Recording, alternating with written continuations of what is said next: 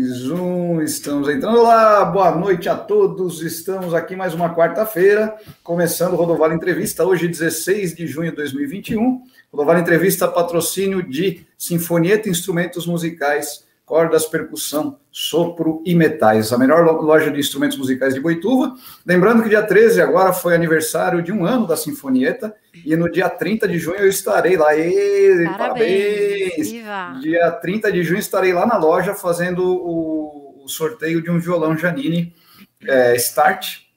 E para concorrer é muito fácil, passa na loja, compra um instrumento ou um acessório, ganha o um cupom e torce, tá? Aí no dia é 30... um violão preto, bonito, não é? Eu vi a foto. Isso, lindo. esse mesmo, um Janine de nylon, start, bem legal, Muito preto. Legal.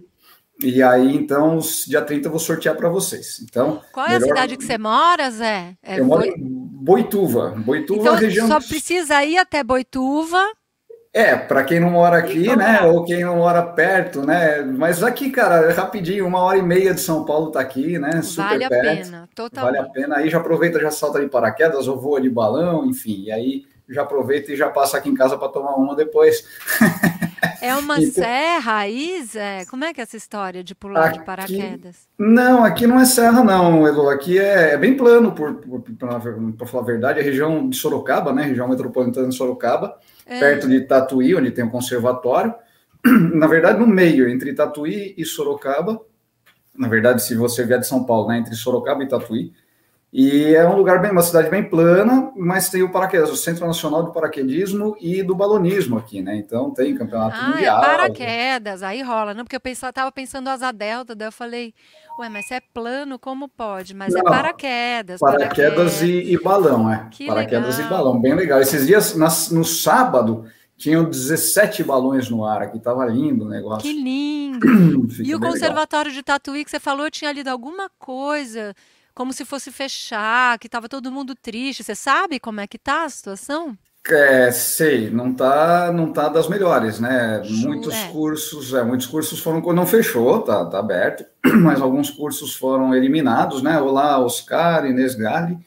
É, e aí alguns cursos foram eliminados, professores foram demitidos, aquela coisa toda, né? Teve uma redução aí, um negócio meio meio complexo assim, né? Tensão total, pandemia, mesmo antes da pandemia já vinha isso, né? Começou é, em 2016 17, mais ou menos 16, começou a ter um, um, uma situação mais tensa, assim, né? Mas é estadual? O, o, conservatório? O conservatório é estadual, é, é, mas, mas eu acho que tem acho que tem verba federal também, não sei. É o maior conservatório, era, né? O maior conservatório da América Latina, né? Então. Então, eu fui, eu cantei aí uma vez num festival de música, é muito ativo, né? Tem, é muito. Era, né? Eu, assim... É, eu acho que tá tudo como tudo, né? Relacionado e Tatuí é uma artes. cidade, é, Tatuí é uma cidade extremamente parada, né? Porque por ter o conservatório lá tinha que ter um movimento cultural e artístico gigantesco, né? Mas não tem, não tem nada lá, né? O negócio ah, é? É, não tem, não tem nada, nada assim. Né? Teve há muito tempo, há muito tempo, eu nem cheguei a pegar, quando eu comecei a participar de festivais já não tinha mais. Mas há muito tempo teve o festival de, da canção e tal. E depois. Eu acho falou... que foi esse que eu fui cantar. Faz muito tempo, era acho que o Festival da Canção. Pode ser. Que ano que foi? Você lembra mais ou menos? Olha, para te dizer, foi antes de 2000. Foi antes de 2000, 90, é, alguma que, coisa. Isso, acho que daí para trás. É, é, acho que é. daí para trás. Mas enfim, deixa eu, deixa eu apresentar. Elo, a gente começou a bater papo aqui, já que é com a gente assim, né? A, a gente, vai trocando que tá no ar, né? Aí, ai, já gente começou. vai trocando uma ideia, vai tomando um negócio aí e tal, e começa a bater papo. Elo Ribeiro, que prazer receber você aqui. Seja bem-vinda, Gui. obrigado obrigada. pela presença. Apresentando sem gravata salve. aqui. Que legal, Elo. Elo já é de casa, né? Porque teve aqui recentemente para fazer um sarau maravilhoso, né? Fala aí, Elo, vai, fala você. Ah, foi muito legal, né? Eu, eu fico honrada, agradecida pelo convite. Acho lindo esse trabalho que você faz, né? É, fomentar a cultura, né? Como a gente precisa disso, né? No dia de hoje. Então é um grande prazer. Você já virou brother, né? Amigo, já viramos chapa. Estamos aí no movimento. É, é, que a gente é muito tímido, né, Elô? Então a gente, a gente fala pouco, né? A gente tem problemas. Gui, tudo bem, cara? Seja bem-vindo, meu. Fala, Zé. Tudo bom? Elô, prazer conhecê-la. Muito prazer. Galera aqui galera aqui do Composição Sem Limites, quem está assistindo lá do Sem Gravata, um grande abraço nessa mais uma noite fria em São Paulo. Eu não estou nem com tanto frio, mas eu só tenho esse casaco que não está sujo no momento, porque a minha jaqueta legal eu derrubei cerveja. Então ela Típico, está né? cheirando mal. Ela foi lavar no tintureiro. Então, é, não espantem, eu não estou na, em Curitiba. Eu recebi um monte de mensagem aqui agora, só porque eu estou no ar. É, e é isso, vamos, vamos tocar esse barco aí. E, de novo, Elô, prazer conhecê-la e vamos lá. Muito prazer.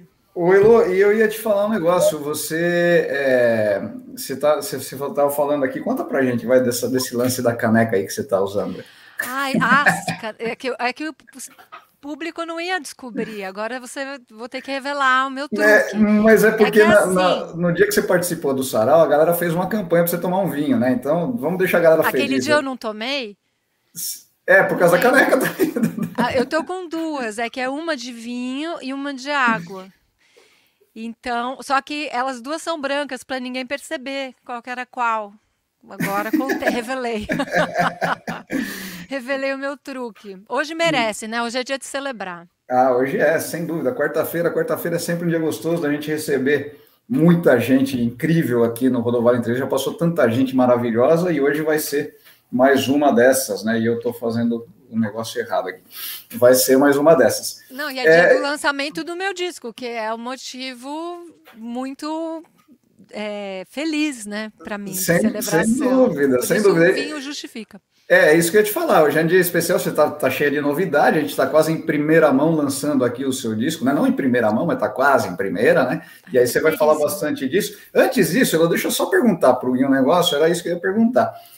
É, porque é, vou te explicar, eu faço, eu faço uma parceria com o canal Sem Gravata, que funciona da seguinte maneira: toda sexta-feira eles fazem live bar que é uma discussão sobre os assuntos é, da semana, principalmente os assuntos políticos. Eu faço a charge musical. Toda, toda semana eu componho uma canção para ilustrar o assunto que vai ser debatido, né?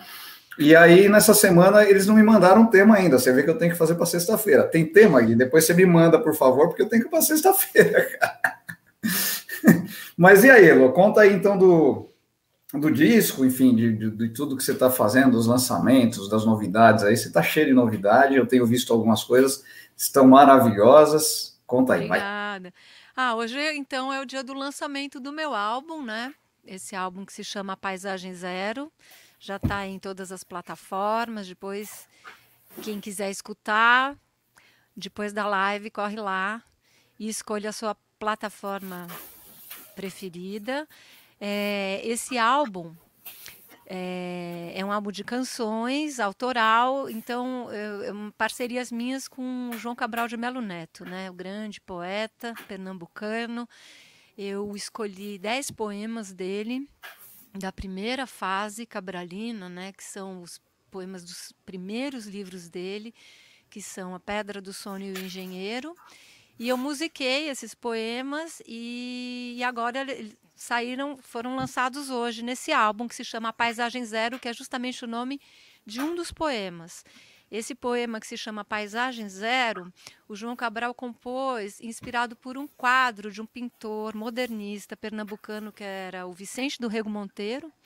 E João Cabral adorava artes visuais, né? Ele era muito ligado em artes visuais e então ele diziam que ele adorava esse quadro que se chama Paisagem Zero.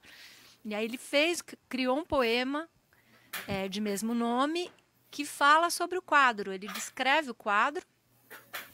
E aí eu musiquei esse poema, é uma das dez canções, e está no álbum.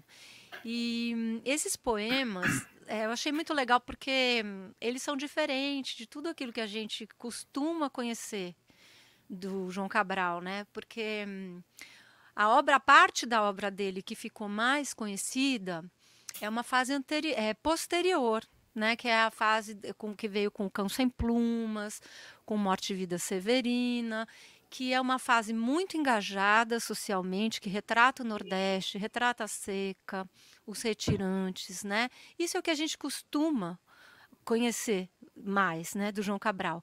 Então esses primeiros poemas não são tão lidos ou tão estudados assim, e eu me apaixonei por esses poemas, eles têm um, um aspecto quase psicodélico, assim, sabe? O João Cabral chegou a ser associado ao surrealismo e ao cubismo nessa primeira fase dele, né?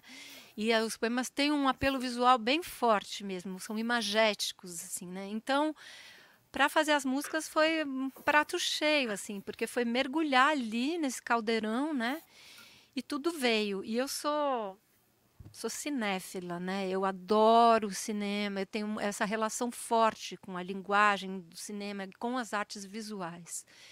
Então foi muito legal para mim poder fazer essa fusão, né, da música com a literatura e de certa forma também com as artes visuais, né? Então, e é esse, esse psicodelismo tem a ver com o seu som, né? Tem essa coisa. Né, ah, eu, eu acho encaixa que bem, né? Eu acho que sim, virou um caldeirão, assim, você ouve, é muito curioso. Depois vocês vão lá escutar, pessoal. Vale a pena, vale a pena. Tenho ouvido aqui. Obrigada. É, é um caldeirão em que a gente mistura todas as nossas referências, né? Porque eu, eu, eu bom, eu sou formada em letras, né? Então gosto muito de ler, gosto muito, sou assim, na minha carreira musical sempre é, relacionei música com literatura. Tenho outros trabalhos em que isso já acontece, dessa fusão da música com a literatura. Né? Tem um grupo que chama Sons e Fúrias, em que a gente compõe músicas que são entremeadas por textos de um escritor, que é o André Santana. Né? Eu e a Vanessa Bumagni, que é uma compositora também, a gente tem essa banda. E então isso já vem permeando toda a minha carreira musical, essa relação com a literatura. E ali vem as nossas influências, né? De a gente sempre ter ouvido Tropicália, de a gente sempre ter ouvido rock and roll, e, e, e tá tudo ali. E eu achei legal porque no fim as pessoas que escutaram as músicas falaram: Nossa, nunca imaginei que um poema do João Cabral musicado fosse virar isso que virou, porque ficou meio imprevisível, porque na verdade é uma pessoa, que sou eu, paulistana, urbana, que ouviu Rita Lee a vida inteira, que ouviu Beatles e que foi lá e musicou um poeta pernambucano. Né? Então é uma junção assim quase que inusitada, eu acho. É poderia é surpreendente, dizer. é surpreendente. É, poderia dizer. Então para mim foi assim um prazer enorme, foi muito e foi muito orgânico. E o João Cabral, ele não gostava de música, né? Isso é sabido assim, ele era um poeta que uhum. não gostava de música. Então o Chico Buarque já tinha feito esse sacrilégio de musicar os poemas dele, né, do Morte e Vida Severina, o poema, né, que é um poema de grande fôlego dele, né, um dos grandes poemas dele. E já tinha cometido esse pequeno, essa, esse pequeno sacrilégio, né? E, e essa ousadia. E eu fui, fui nessa também, musiquei, é, ele é meu parceiro, ele, né, sem saber, ele não sabe, obviamente. Vai que ele sabe, né? Vai que ele sabe. Mas eu me permiti porque foi bem orgânico, assim, é, foi paixão mesmo. Eu, eu me apaixonei pelos poemas, pelos livros, esses primeiros livros. E o João Cabral, ele tem uma poesia que é uma poesia áspera, sabe? Uhum. É uma uhum. poesia que ele mesmo dizia, eu vi algumas é, entrevistas com ele, né, quando eu estava compondo, uh, fiz um mergulho mesmo é, de pesquisa e tal. E ele dizia que que ele queria que quem lesse os poemas dele sentisse que estava dentro de um carro numa rua muito esburacada, sentindo solavancos. Assim, então não é, não são poemas arredondados ou mesmo musicais. Em, em, princípio, não são poemas que, em princípio, levariam à música, né? Mas de alguma forma e por algum motivo, para mim veio de uma, de uma, forma muito orgânica musical. Eu ia lendo os poemas e já vinha com a melodia, assim, já vinha. As soluções melódicas e harmônicas já vinham à medida que eu ia desvendando o poema, sabe? As palavras Legal. me conduziram sei lá, acho que foi um encontro, assim, e, e rolou muito, tanto que eu compus todas as músicas em, sei lá, um pouco mais de uma semana, assim, era eu fiquei obcecada, fissurada. Eu ia dormir, eu falava, nossa, tenho que dormir para acordar logo para continuar musicando, para continuar tocando. Então foi um caso de amor mesmo, né? Que legal, que legal. Nós, nós já vamos ouvir o primeiro logo mais. Eu quero dar boa noite para a galera que está aqui, Zion, Maurício, Oscar. É, e eu quero fazer uma pergunta para vocês. Na verdade, eu quero fazer uma para você antes, e depois uma para vocês dois. E aí, em seguida, a gente coloca o primeiro vídeo aí do, da, de uma das canções que você que você fez aí nessa, nesse novo disco, né? É, primeira questão, Elo, como é que é esse lance de direitos autorais? Tem alguma coisa é, direitos autorais? E a, a, pergunta que eu vou fazer para vocês eu já deixo aí, o Gui, toda vez que vem alguém aqui, você lembra da Lu Horta que veio aqui, né, Gui? Você que estava aqui comigo, né? Então, a Lu Horta é, é, trabalha com a Elo, né, do, do Barbatux e tal. Barbatux. E o Gui sempre, sempre encontra algum vizinho. Faz tempo que não aparece um vizinho dele aqui. Ele sempre encontra algum vizinho. Ele mora em São Paulo, sou de São Paulo também, mas eu já mudei de São Paulo faz tempo. Fui para Campinas, depois de Campinas para Boituva. Eu vou sempre indo para o meio do mato.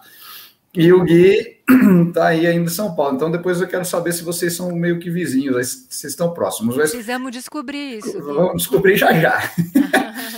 Como é que foi o lance de direitos autorais? Não, não precisa disso pela. Não, precisa sim, lógico. É, então, logo que eu musiquei os poemas e que eu, que eu vi que eu estava com essa intenção de, de ir adiante, né, de gravar e de lançar essas canções, eu já entrei em contato com, com a editora do João Cabral. A editora que, que lança os livros dele, né? E que representa os herdeiros dele, né? É, e aí eu já entrei em contato e, e, já fiz tudo como tem que ser feito, porque é isso, é, ele é uh, coautor dessas canções, né? Todas as letras são poemas dele. E aí é, é uma parte que é burocrática, na verdade, é uma burocracia, que daí você faz uma documentação toda e ele é 50, tem 50% da autoria é minha, eu fiz a música, 50% da autoria é do João Cabral, ele fez a letra e a gente é, colheu essas autorizações com a editora dele, então toda uma documentação. E pelo fato do, do álbum ter saído pelo selo Sesc, e aqui vai o meu agradecimento ao selo Sesc, que foi assim um privilégio poder lançar esse álbum pelo selo que acolheu e, e enfim, viabilizou, né? É, e justamente, justamente não, mas é, obviamente que por ter saído pelo selo Sesc, que tudo tem que ser muito é, é cuidadosamente realizado, né? Então toda essa parte de documentação foi toda feita corretamente, porque é isso, é um respeito com o artista mesmo, né? Então tá certo e é isso que tem que ser feito mesmo, os direitos autorais têm que ser respeitados, a gente tem que defender essa bandeira. É, não sei, há pouco tempo até teve uma história que eu li, é baixo astral, gente, daqui a pouco a gente volta a astralizar. Mas eu lembro que eu vi alguma coisa do nosso governo, nosso Puta, é governo astral, né? federal que estava mexendo os pauzinhos ali para que os hotéis não precisassem mais pagar os autores quando as suas músicas fossem veiculadas num hotel, porque isso iria de alguma forma alavancar o turismo, um papo furado desse. Quer dizer, gente, ah, como assim? Tanto tempo Até de já de batalha. Pagam, né, Lê? Não, então, mas assim, é tanta batalha para que isso seja cada vez mais regulamentado, regularizado. Então a gente tem né, as associações que arrecadam, que repassam para os artistas. Isso é uma luta que está começando até, né? De, de fazer a coisa corretamente, né? E ser valorizada. Então, gente, não dá para andar para trás, né? Uhum. Não dá para andar para trás, pelo amor, né? Perfeito, então perfeito. É não, eu, perguntei, eu perguntei dos direitos autorais, porque como é, é parceria póstuma, né? Eu não sei exatamente como é que Não, é feito da mesma forma. Tem tá. a família dele que detém os direitos autorais e eles são representados pela editora, né? Então Entendi. toda toda a conversa e a negociação foi feita com a editora, eles foram muito legais, assim, desde o princípio apoiaram e, e concederam tudo, assim, tudo que foi que eu propus, que foi proposto, foi conversado, eles foram muito legais mesmo, dava para ver que a intenção deles era isso, de fazer a obra rodar mesmo, né? Legal. Eu li, eu, eu li bastante coisa, né? Como eu estava te falando, eu fiz um mergulho assim na obra do João Cabral nessa época que eu estava compondo as canções, e eu li um livro da filha dele, que é a Inês, a Inês Cabral. E e no, ela tem um livro biográfico e nesse livro ela fala muito do pai, obviamente. Ela fala até bem mais do pai do que dela própria. Ela é, é quase que se fosse uma biografia do pai dela, né? Mas ela que escreveu. E ela no começo do livro fala que ela é, é, tem um certo ressentimento por isso, porque ela sente que o pai, que o João Cabral, só é lido por quem estuda letras ou por quem vai fazer vestibular. Daí vai lá ler Morte de Vida Severina, que ele é pouco conhecido ainda, é, ou reconhecido, né?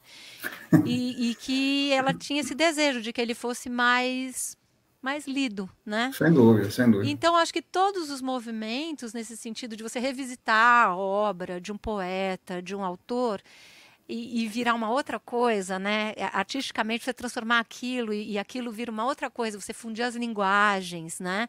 Eu acho que é muito legal, assim, eu acho muito frutífero, eu acho que é sempre super bem-vindo, né? Maravilhoso, maravilhoso. Muito bom quem está aqui, ó. Patrícia Dornelas, ah, seja bem-vinda. Titita, minha querida, que está comigo na, na, divulgação aí do trabalho. No... É, ela ficou super feliz quando soube que você vinha aqui. Na verdade, ela que, que fez o, o meio de campo, né, Titita? Titita, aí... querida, é uma família já, né, somos. Foi Super legal, super legal. E logo mais tem mais gente aqui, Debinha, e o Zion coloca aqui, ó, depois de 70 anos de falecimento, o autor se, se torna domínio, domínio público. É, mas ele morreu, o João Cabral, acho que perto do... Ele morreu em, acho que 90 e pouco, no, tá bem é, não, não, ainda Isso, de, é, é. Mas no ano passado, ele completou o centenário de nascimento, né? Então, uhum. ele nasceu em 1920. Sim. No ano passado se celebrou o, o, o, centenário de nascimento dele. E a ideia era, inclusive, lançar o disco no ano passado, porque o disco estava, inclusive, pronto.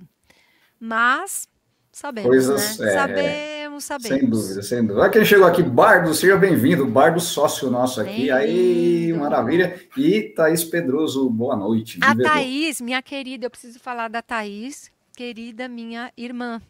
Ih, aí, chegou irmã na pegada, de coração, irmã de coração, sister.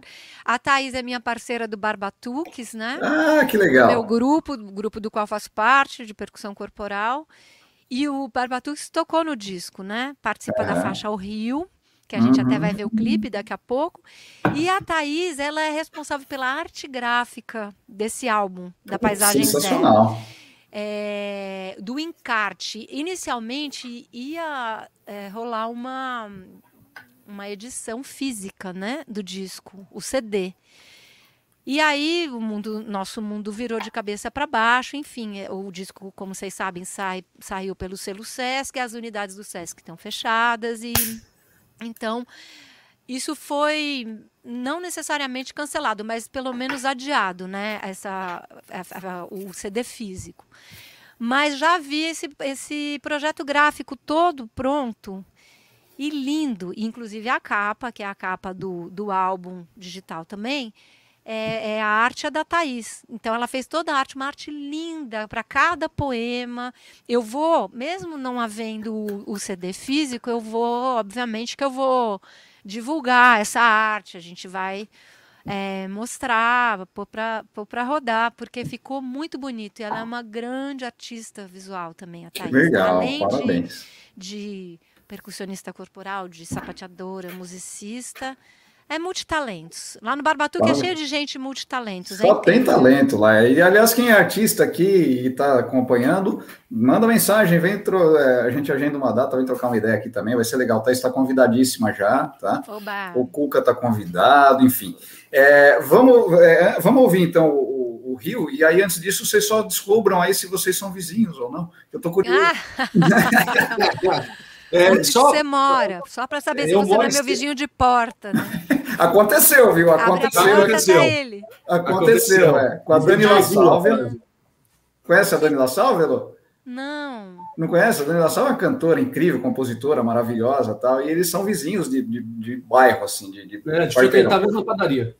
Que legal. De comprar pão no mesmo lugar. O, o, ó, o João Cabral de Melo Neto morreu em 99. Então. É, quase dois mil, isso mesmo. Então, até a obra dele virar patrimônio público, acho que nenhum de nós estará aqui, porque é. 70 anos. Tem um tempo ainda. Não, eu pretendo estar. 70 é. anos, eu tô afim de chegar a 100, de ser uma velhinha descoladaça, super em cima. Eu, tá nos meus planos.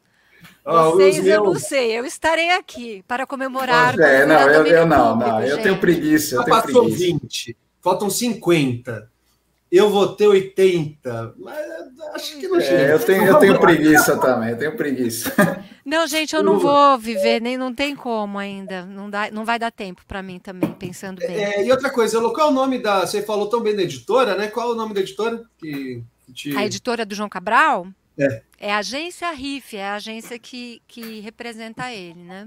É, é, é bacana, né? Falar o nome quando a agência é, RIF, é legal, a Lúcia assim, né? e a Miriam, da agência RIF, que foram super legais, assim, super. É um sucesso. E sobre, e sobre. Você pode até não morar perto de mim, mas São Paulo é meio. É São Paulo, Santa Amaro, que é meu bairro, ele é meio que o centro geográfico do Brasil. Não sei se vocês sabem disso. Nossa, o... nossa, você mora perto do Borba Gato, aquela estátua linda. Maravilhosa. Super bonita. É, não, eu moro na rua Borba Gato, mas não moro perto da estátua. Eu morava eu muito perto. Estátua, eu, morava eu moro depois da estátua. Gente, né? quem acha que a estátua já é longe, eu é moro um depois horror. A estátua é feia, ela faz essas honras a um bandeirante. Tipo, tudo errado, né?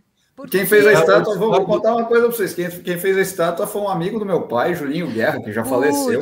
é, ó, Julinho, não, mas ele já, faleceu, ele já faleceu, então tá tudo, tudo bem, certo. Então. Julinho Guerra. Ele fez também aquele. Tinha, tinha o, mercado, o mercado municipal de Santo Amaro, porque Santo Amaro pegou fogo. Pegou fogo, exato. E aquele, aquele painel da frente também foi feito pelo Julinho Guerra, um grande artista aí, né? Estátua é, seja. Santa Marense. Santa Marense. O, não, eu lembro quando. Eu é lembro... Linda, ela parece um Lego gigante. Gente, eu, eu lembro quando. Aqui do lado da minha casa, eu moro perto da Marginal aqui. É, na altura do Parque Vila Lobos. Eu lembro que uma época um elevado rachou, foi um acidente, um carro caiu lá de cima, ele caiu, o elevado rolou uma fissura, ele caiu. E aí rolou uma, uma brincadeira na internet, que era uma foto, porque ia levar meses e meses para consertar aquilo, o trânsito da marginal foi interrompido.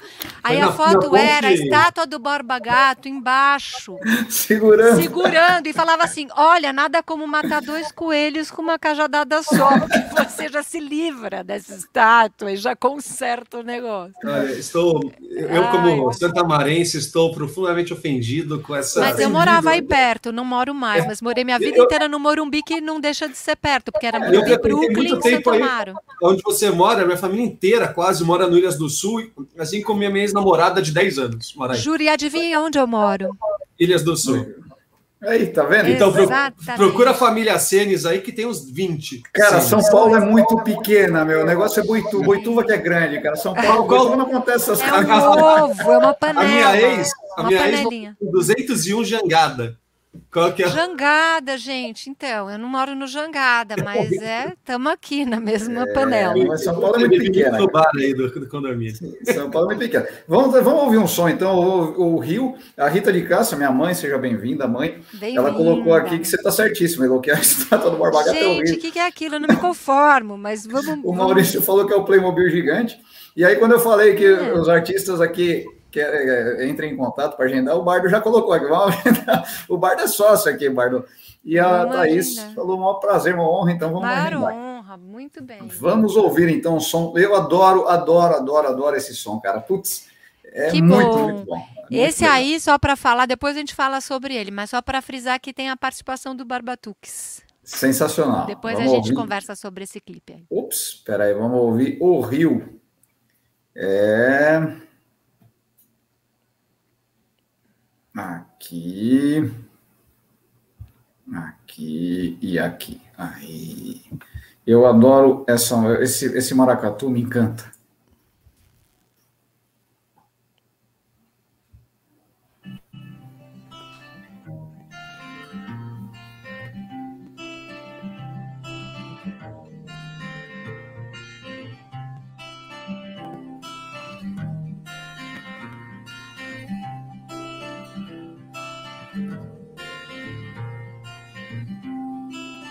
Sempre pensar em ir caminho do mar.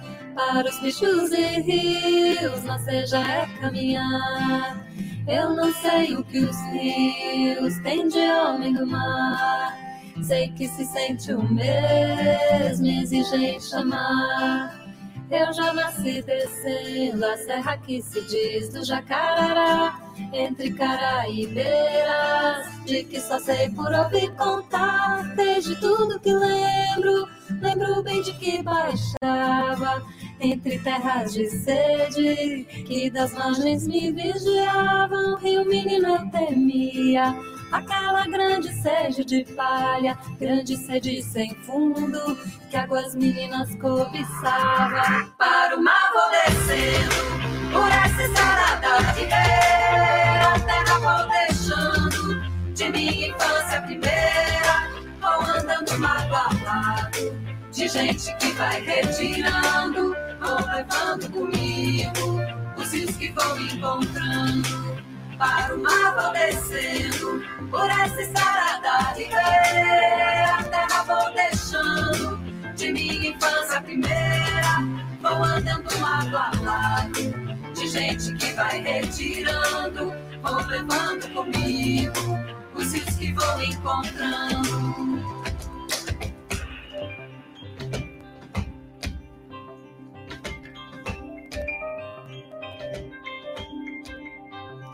Sempre pensar em ir caminho do mar.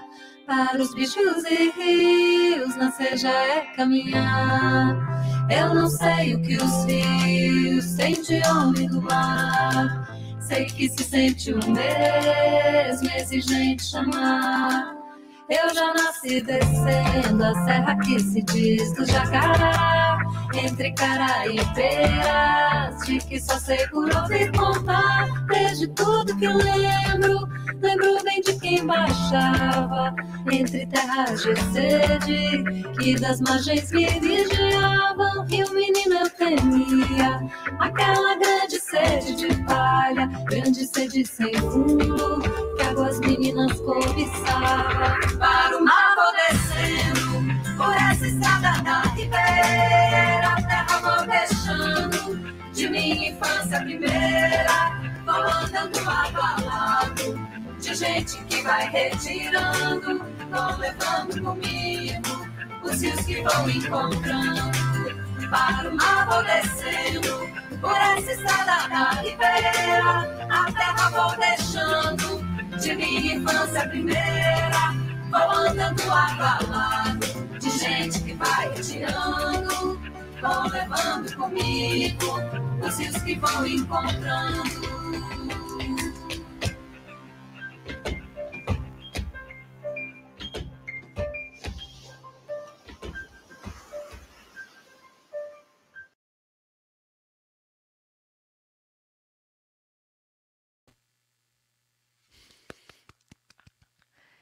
Ei, que lindeza, que gostoso. Ê, Nossa, viva! adoro, adoro, adoro É o maracatu disfarçado, né? Foi você Isso que é. falou que é o maracatu Fui eu. também.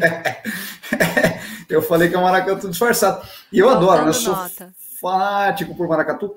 E, e é, é engraçado, né, Lô? Porque ele, ele tem uma cozinha meio enxuta, né? Apesar da. da É, é. Puta som, né, cara? É, é porque foi, é, não tem bateria, né? Uma bateria tradicional. A percussão foi feita pelo Barbatux.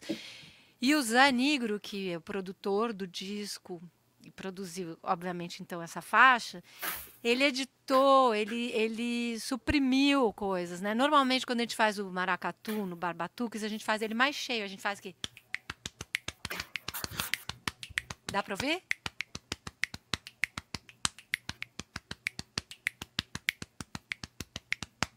Sei se deu para ouvir. Sensacional, que legal, cara, que legal. E aí, geralmente, quando a gente faz, a gente faz mais cheio. E aí, para essa música, ele escolheu algo eh, mais. Um baque virado mesmo, né? é. Um E aí virado. ficou. e- mas aí é muito. Eu, eu não sei, eu tenho essa sensação, assim, que às vezes quando você suprime as coisas, elas ganham mais força, né? Hum, Menos é mais. É, menos é mais. Algumas vezes, assim, mas eu acho que Sim. até em geral, talvez. Arriscaria dizer. É, nossa, é demais, cara. É É, muito, legal. muito legal. E a Lu, a Lu, quando teve aquilo, é uma graça, né? A Lu, nossa, incrível ah, demais. minha irmãzinha também. Nossa, incrível. Aliás, foi aniversário da filhinha dela, eu mandei parabéns lá Laura, para ela, é. gracinha. Ela tem uma filhinha que chama Laura e a minha filha também chama Laura. A gente tem as filhas charás. Verdade. Aliás, É. a capa do seu disco é do- do- do- da sua filha, é isso, Elo? É, Não. Não, então, é assim. Eu tenho duas filhas, né? Tem a Laura e a Bia, que é minha filha mais velha. A Bia, ela fez a aquarela da Mulher Peixe, que é Hum, e que ilustra a capa do single O Rio, né? E que acabou virando meio que um mascotinho do disco, porque acabou assim virando um símbolo do disco, a Mulher Peixe. É, ela desenha muito bem, a Bia, e, e todo esse universo cabralino que eu falei, do- dos primeiros poemas do João Cabral, que são psicodélicos, então a gente achou que a Mulher Peixe tinha muito a ver, essa coisa, é uma parte mulher, uma parte bicho, né? E o João Cabral, é, ele trafega muito por esse universo do rio, a pedra, né? Isso está muito nos poemas dele, né? Os peixes, universo aquático. Então a, a gente usou essa ilustração. Tá no, no encarte, que aí a Thaís fez a, a arte, a partir da ilustração da Bia. Então tem. E tem uma outra, umas outras duas ilustrações dela, da minha filha, também no encarte, né? Então tá, tá lá. Mas não é a capa do álbum. A capa do álbum é uma foto do Klaus Lehmann. É um amigo Ah, meu tá. também, um super fotógrafo. A gente tirou a foto no Estúdio Lâmina, que é um estúdio aqui no centro de São Paulo, que é um lugar delicioso, que eu já toquei lá, fiz shows lá, que é um lugar também que celebra a junção da música com a literatura. Então tem Que muitos saraus, saraus de poesia, saraus, é, show de música. E o Estúdio Lâmina é legal falar. Bom, primeiro quero agradecer porque o Luciano, que é o dono do espaço lá, ele cedeu o estúdio Lâmina, né? Chama estúdio, mas é um, é, uma, é um AP, assim, no centro de São Paulo, em que acontecem esses saraus, esses shows. E ele cedeu, assim, gentilmente, foi super gente fina para eu fazer as fotos, né? Do encarte. E, na verdade, uma coisa muito legal de se falar do Estúdio Lâmina, além de ser um lugar incrível que todo mundo tem que conhecer, charmoso, é aquele apartamento antiquíssimo no centro de São Paulo, que acontecem as coisas mais loucas e uns, uns, uns shows e umas apresentações muito legais. Ah, o mais legal de tudo é que, na verdade, a semente desse disco que eu lancei hoje foi aconteceu lá. O começo de tudo. Por quê? Vou explicar agora. Então vamos lá, tricôzinho. Agora vou contar a historinha. Vou falar pouco agora. É, o que, que aconteceu? Eu, eu ia fazer um show lá com a minha banda que chama Sons e Fúrias. Eu tenho essa banda que sou eu, a Vanessa Bumagem, co- compositora, cantora, parceira, o André Santana, que é um escritor, e a nossa banda, que são o Zeca Loureiro, guitarra, o Rogério Bastos na bateria e o Henrique Alves na- no baixo. Esse trio. A gente forma a banda Sons e Fúrias. E então já contei para vocês que esse show todo é permeado pelos textos do André, então já existe essa relação com a literatura ali. E ia ter uma festa no estúdio Lâmina, e Sons e Fúrias foi convidado para fazer um show nessa festa. E por acaso, nesse dia dessa festa, o estúdio, a festa era uma homenagem ao João Cabral de Melo Neto. Então, pessoas iam ler poemas do João Cabral, era uma mistura, era uma festa meio sarau, né? E o grande homenageado da noite era o João Cabral. E o Estúdio Lâmina tem esse nome, Lâmina, em homenagem ao poema do João Cabral, que se chama Uma Faca Só Lâmina. E aí a Vanessa, que é da minha banda, né, do Sons e Fúrias, ela tem uma música já, que foi gravada num disco dela, que é um poema do João Cabral que ela musicou. Né? Hum. Um poema, inclusive, que o João Cabral fez em homenagem ao Carlos Drummond de Andrade. E aí ela falou, Elô, então eu tô pensando, como a noite é em homenagem ao João Cabral, eu pensei da gente tocar a minha música no show, incluindo o nosso show, essa minha música do, do poema do João Cabral. Por que, que você não pega um poema do João Cabral e não musica também? E a gente faz no show, daí faz uma sua e uma minha. Falei, putz, demais, porque o Sons e Fúrias é assim, cada ocasião, eu, eu lembro que tinha um convidado, o Marcelino Freire, participou de um show nosso uma vez, aí foi ler uns textos dele, aí eu peguei uns poemas do Marcelino e musiquei, tanto que aquela música que você gosta, que é Eterna, que eu toquei no sarau com o ukulele, é um poema do Marcelino Freire. Então sempre a gente, Linda, dependendo do convidado, e geralmente são escritores, a gente musica alguma coisa deles. Então a gente falei, nossa, então vou musicar alguma coisa do João Cabral. E, só que eu tenho esse amor pelo livro físico, né? Para mim não tem essa de ler, de procurar dar um Google e ler na internet. Eu gosto do livro físico. Então o que, que eu fiz? Eu fui na livraria, entrei ali na, na parte do João Cabral, na estante do João Cabral, peguei um monte de livros dele e comecei a olhar ali, falei, qual que eu vou levar para casa? E aí eu escolhi um que justamente é, era, uma, era um livro, um livro que continha em si dois livros, que eram A Pedra do Sono e o Engenheiro, esses dois primeiros livros do João Cabral. E ali estavam os poemas, então. E aí eu escolhi um para musicar para esse show, só que eu me apaixonei profundamente pelo livro, pelos poemas, Aí eu já musiquei 10, né? Porque é exagerada, a pessoa não se contenta. Aí eu já falei, então eu vou musicar muitos. E aí, aí aconteceu isso que eu te contei no começo, que não dormia, que eu, ficou uma coisa obsessiva, assim, sabe? Um vício que eu tinha que musicar. E muitas pessoas me perguntam como é que foi o processo de musicar esses poemas tal. E foram das mais variadas formas, porque cada um foi de um jeito. Eu cheguei ao ponto, às vezes, de falar, meu, vou abrir numa folha qualquer, numa página qualquer, pá, abria, pegava o violão, tchan. E tanto que a música A Paisagem Zero, que dá nome ao álbum, eu juro, eu a, a, versão que está no álbum, a música que está no álbum foi composta assim. Eu falei, eu vou abrir uma página, olho fechado, pá. Era aquele poema. Aí eu peguei o violão, falei, vou pôr para gravar. Gravei, fiz na hora e é a música. Eu não dei um acorde. É claro, outras não, outras, né, eu elaborei mais, quer dizer, foram diferentes processos, mas foi um jogo para mim é, criativo, um exercício criativo. Sim muito interessante. E essa, que é a paisagem zero, como ela foi feita assim na hora, eu pus para gravar, ela é mais mântrica, ela tem acordes que se repetem, ficam meio que numa mesma. Não tem parte A, parte B, né? Ela é uma mântrica. Mas então, assim, foi dessa forma. Eu me lembro com muito carinho dessa época. Foi muito legal em que eu compus as, as, as músicas para os poemas. Que delícia, que delícia. O, o Bardo sempre pede para você fazer essa pergunta, né? A, a, a Elo já respondeu, né? explica para ela qual que é o lance ah, aí. Sim. Oi, Charla, oi, Charla.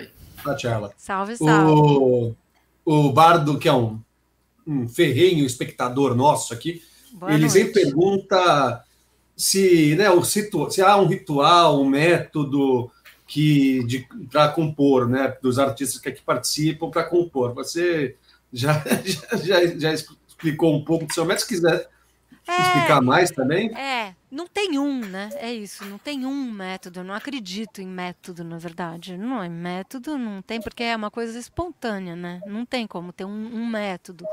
É claro que às vezes você se dá bem, se dá melhor com alguma forma de compor do que outra, mas não que isso seja que haja uma bula e uma regra que vai dar certo, né? Nem é... algum tipo de ritual anterior? Ritual, eu vou dizer, tá? Tomar não. uma taça de vinho, tomar um banho, Olha, é, caminhar acho... no parque. Eu acho que então, não tem regra. Eu acho que é algo que te inspira, que te toca, que te move e que te movimenta e põe você ali a serviço daquilo, porque ali eu senti que eu estava a serviço daqueles poemas mesmo, né? Os poemas me tocaram, eu me apaixonei por eles e ali, a partir dali veio, né? Mas eu acho engraçado que eu tenho uma coisa meio purista no sentido de não querer mexer tanto para não estragar, sabe? Assim, às vezes a coisa vem de uma forma super espontânea, quase como ah, eu, eu brinco, né? Eu brinco, tá? a gente sabe, né? As musas, né? Que vem aquela inspiração, não mexe muito, deixa a gente ser o canal, porque não mexe muito que estraga. Então, muitas vezes a coisa vem, aí no dia seguinte eu olho, até poderia melhorar, mas falo, gente, eu não vou mexer não. Deixa assim, sabe?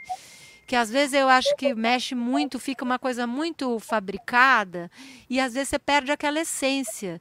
Pode até ficar mais rebuscado, mais elaborado, mas às vezes você perde o que é o principal. E, e é engraçado que eu tenho isso um pouco com a, a, esse processo da produção da música, né? Essas músicas foram compostas voz e violão, né? Então eu gravando tal. E depois o que aconteceu? Que para o disco chega a banda, né? Então nesse disco, vou falar aqui agora quem me acompanhou, né? Que eu quero reverenciar esses músicos maravilhosos. Você que tá com uma gangue da pesada lá, né? Nossa. Olha, gente, é um time que não é nada fraco, viu? Vou falar que estou muito bem acompanhado. Tá então, mesmo. o Zé Negro, ele é o produtor musical, produ produziu todas as faixas, tocou em todas as faixas, ele tocou, ele é baixista, então ele tocou baixo, mas tocou synth, tocou tudo ali, né? Fez programações tal. Bateria, a gente tem o Thomas Arres, que tocou na maioria das músicas, tocou em sete músicas. Em duas outras músicas, quem tocou bateria foi o Samuel Fraga. Hum, guitarra e teclados o dos Tangalas, o Cidadão Instigado dos Tan. É, então esse é o núcleo duro ali, né? Que é o power trio baixo, guitarra e bateria, né? É, e depois os convidados, né? Que, que, tivemos uma faixa com Barbatuques, que é o Rio, uma faixa que se chama A Viagem, que eu, te, eu tive o prazer de ter a participação do Maurício Pereira, do querido, cantando sensacional. comigo. Sensacional, absolutamente. Eu sou muito fã do Maurício, muito fã mesmo. E eu fiquei encantada, porque eu sou fã dele como músico e compositor. E ali ele estava cantando uma música minha, né? Então foi uma honra para mim, né? Minha aí, do João Cabral. E também a Alzira E participou de uma outra música. E ali foi muito legal, porque a Alzira participa declamando um poema, né? Então tem toda a base musical, ali eu, eu, canto, canto a música no primeiro momento e depois ela declama. E no final canta junto, mas tem essa coisa da, de declamar um poema que eu, que eu quis que isso, né? Eu e o Zé, a gente quis que isso tivesse no disco, porque é essa tradição de declamar o poema, né? Trazer isso no disco. Eu acho que eu quis fazer essa, essa reverência, né? Ao poema que é declamado. Então ali ela fala o poema, né? Com toda a propriedade. A Alzira é bruxa é, maravilhosa, é, é, um poder, é, né? Uma, potência, né? Uma é. coisa impressionante. Então temos a participação dela também e do Bruno Buarque, que fez o beatbox no Rio também. O Bruno Buarque, produtor, baterista, percussionista, o Bruno foi do Barbatux também, né? Então na faixa ao Rio a gente chamou o Barbatux e chamou também o Bruno. Salve, salve. Chamamos o Bruno para fazer o beatbox e num dia que a gente foi gravar uma faixa lá. Todas as faixas foram gravadas no estúdio do Zé Negro, né? Na, na Cantareira. E apenas a Alzira que a gente gravou no Minduca, que é o estúdio do Bruno Buarque aqui em São Paulo. O resto a gente gravou no meio do mato, no estúdio do Zé, no Navegantes, que é na Serra da Cantareira. Então a gente estava no meio da natureza. Delícia. E foi muito legal o processo, porque era isso, a gente ia dormir lá. Então é, gravar. É, todo o processo foi. As músicas, os arranjos foram feitos na hora, assim.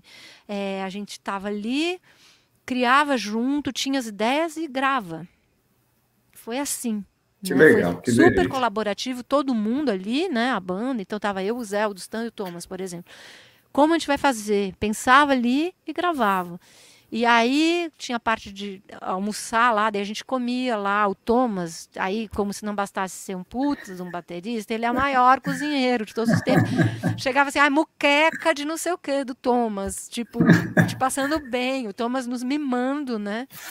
E aí depois volta para gravar, o Thomas faz virada em 11. O Thomas é uma coisa também. Eu, eu realmente estava Estou acompanhada de, de tá, tá bem servido. Talento. Bem servido. Ô, aí... na, próxima você me convida, não, nem que seja para carregar né? uma, uma luz, só para comer esse rango aí. Para ficar aí, gente, não, sério, o Thomas. Aí tanto que eu saquei que o Thomas é tão bom cozinheiro que nas, nas gravações seguintes eu já falava, Thomas, manda a lista do supermercado que eu compro e levo os ingredientes, o que você vai querer cozinhar para gente. E ele cozinhava feliz, assim, aquela pessoa que gosta, né? Então todo esse clima de estar tá no meio do mato, de estar tá ali comendo junto, cozinhando junto, aí a gente dormia lá. Aí à noite, depois que tinha gravado, ficava tocando Beatles sabe? O Dustan, o Dustan com aqueles acordes incríveis, tocando Javan, e a gente cantando junto. Então, é, foi uma convivência boa, foi um processo bom, assim, da gente, não era só assim, chega no estúdio, tá marcada, chega, uhum. grava, vai embora, uma coisa um pouco mais burocrática. Foi humano, foi um negócio foi, mais foi, humano. É, foi exatamente outra história, foi exatamente mais humano. Legal. Então foi muito legal. O Elo, é... a minha avó aí. Boa noite, vó. Ei, vó, tudo bem? Salve, bem-vinda. Tiago, Fefe, Melody Music, sejam bem-vindos aí. Gente, eu tinha, eu tinha pedido um vinho, Cuca. Não, porque quando eu tava passando o clipe, eu falei, Cuca, traz um vinhozinho pra mim. Só que aí a ele gente ele voltou não quis entrar ao vivo, e né? ele não quis atrapalhar. Ô, Cuca, sai de casa, Cuca, fica à vontade, né? É, Boa, Cuca. O Cuca falou, tava esperando uma pausa, mas quem deixa? Quem para? É. Quem dá uma pausa dramática, né? Peraí. Elô, você falou, você é formado em, em letras, né? É. Assim como o Zé. Zé também é formado em letras, sou formado Você em ciências também, sociais. Zé, olha lá. A gente já tinha descoberto isso? Eu acho que já, acho que já. Inclusive, depois eu tenho uma história sua que eu vou contar aqui para você, para a galera. Nossa, é, é, uma história vou, vou, vou, vou, vou, Uma história super legal. Então, Antônio Rodovalho, só te cortar um pouquinho, ô, Gui, deixa eu aproveitar que o Antônio Rodovalho chegou aqui, meu primo, não é meu primo, não sei se é meu primo, né? Ele descobriu o meu canal, conheceu Composição Sem Limites, e o Antônio também é artista, tem uma página bem legal, artista plástico, da visual. Deixa aqui a sua fanpage, Antônio, escreve aí que a gente divulga para a galera. Seja bem-vindo, cara. Acaba de ser do Corinthians, hein?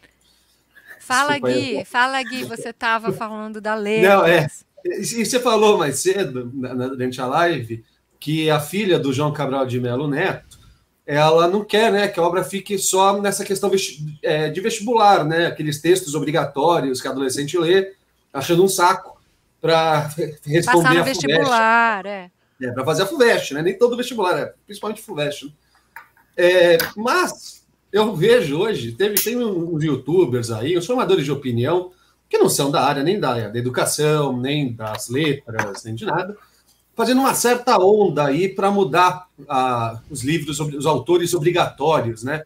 Que é muito chato ter que ler Machado de Assis, que isso cria desinteresse na leitura nos jovens, Jesus, né? Que eles começam a ler autores. Maria. É, é, como, como você vê, é uma pergunta um pouco até fora da arte, mas na questão da, da literatura, né? Do, como é, é, você acha que é, a caminho da música, ou sei lá, fazer filme, você também, eu também sou cinéfilo, fiz live segunda-feira sobre cinema no meu canal lá no Sem Gravata, três cinéfilos. É, qual é o caminho, então, já que o jovem, adolescente, às vezes não tem paciência para ler um, um livro curto assim para o vestibular? Ou se lê, lê por obrigação, né? não lê com tesão, né? não lê com, com vontade. Com... Qual, é os, quais são os caminhos para a gente né, é, popularizar um pouco mais esses autores, porque eles não fiquem. que já há uma pressão para que eles saiam.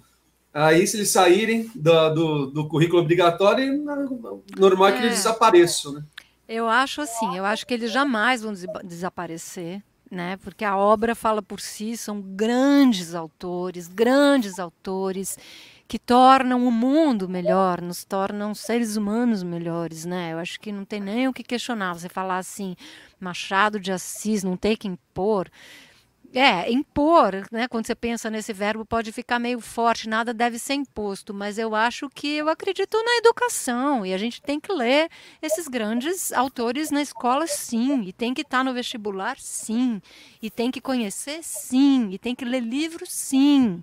Livro, livro, literatura. Eu sou muito partidária disso, assim, não tem negócio para mim. Eu acho que tem que ler, porque é, se a gente não acreditar na educação, né, se não for pela via da educação, por onde mais? Agora, é lógico que essa fusão de linguagens é também muito interessante, mas eu acredito nisso como um caminho paralelo, não como algo que substitua. É outra forma de expressão, uma forma artística, de fusão de linguagem, que você junta música, junta cinema, eu acho muito interessante, né? Qualquer maneira de amor vale a pena, sabe assim? Eu acho que tudo vale a pena quando a alma não é pequena, né? citando Fernando Pessoa. Poética, né?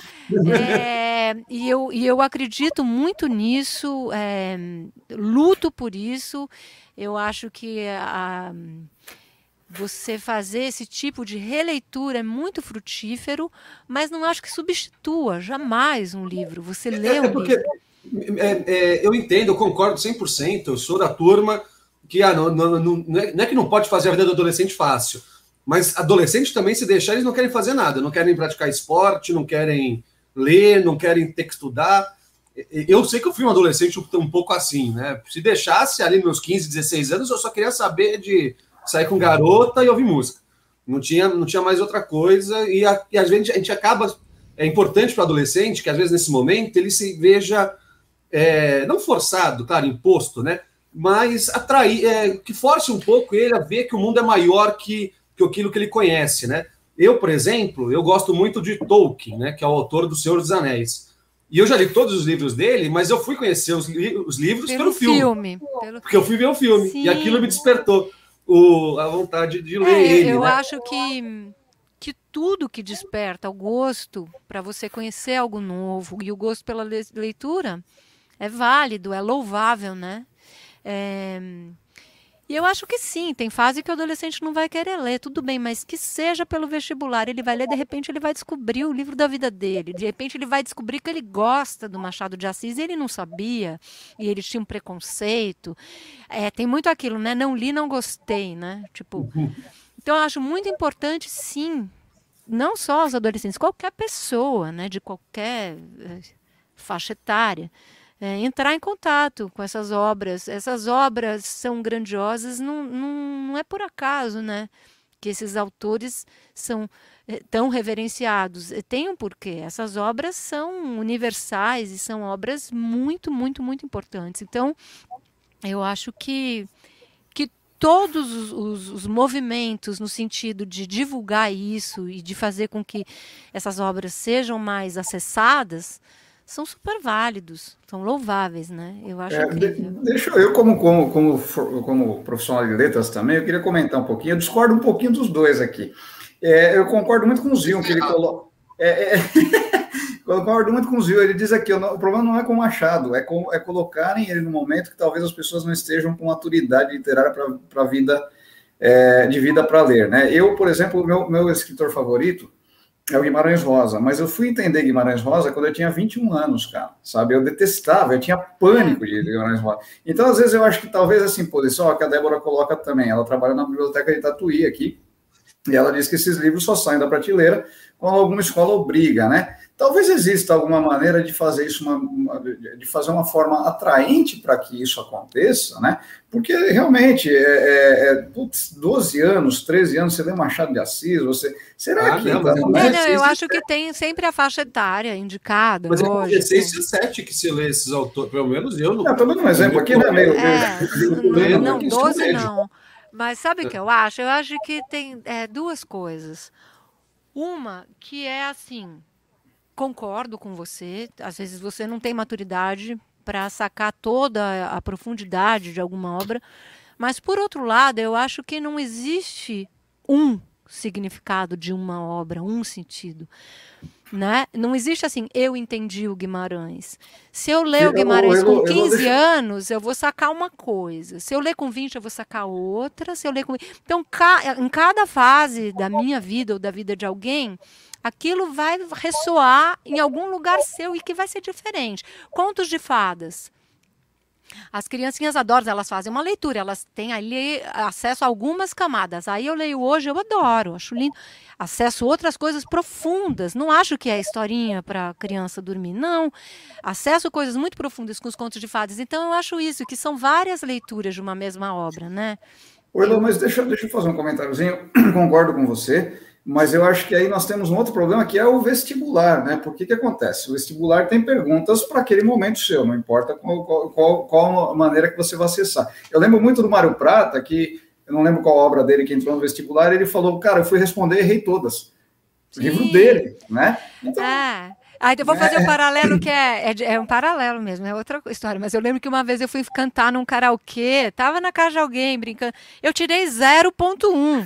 então, tá vendo? Porque você tava lá interpretando e não podia, é. tinha que cantar exatamente igual. Quer dizer, isso, isso não, não, não dá, você não mede, né? Isso exato. não se mede, né? É subjetivo, exato. né? É, exato. Ah, mas, mas as perguntas do vestibular de literatura. Perdão, só para. Só não, pode falar aqui, pode falar. Pode o, falar as perguntas do vestibular é, de literatura na FUVEST, né, que, são, que é onde tem esses, esses livros obrigatórios, Guimarães Rosa, Machado, enfim, é, são bastante objetivas, né? Não é de interpretação. Ah, o que, é, a, a capítulo o que, é, o que acontece é, não, é assim, o que aconteceu no capítulo tal, é coisas é. factuais, né?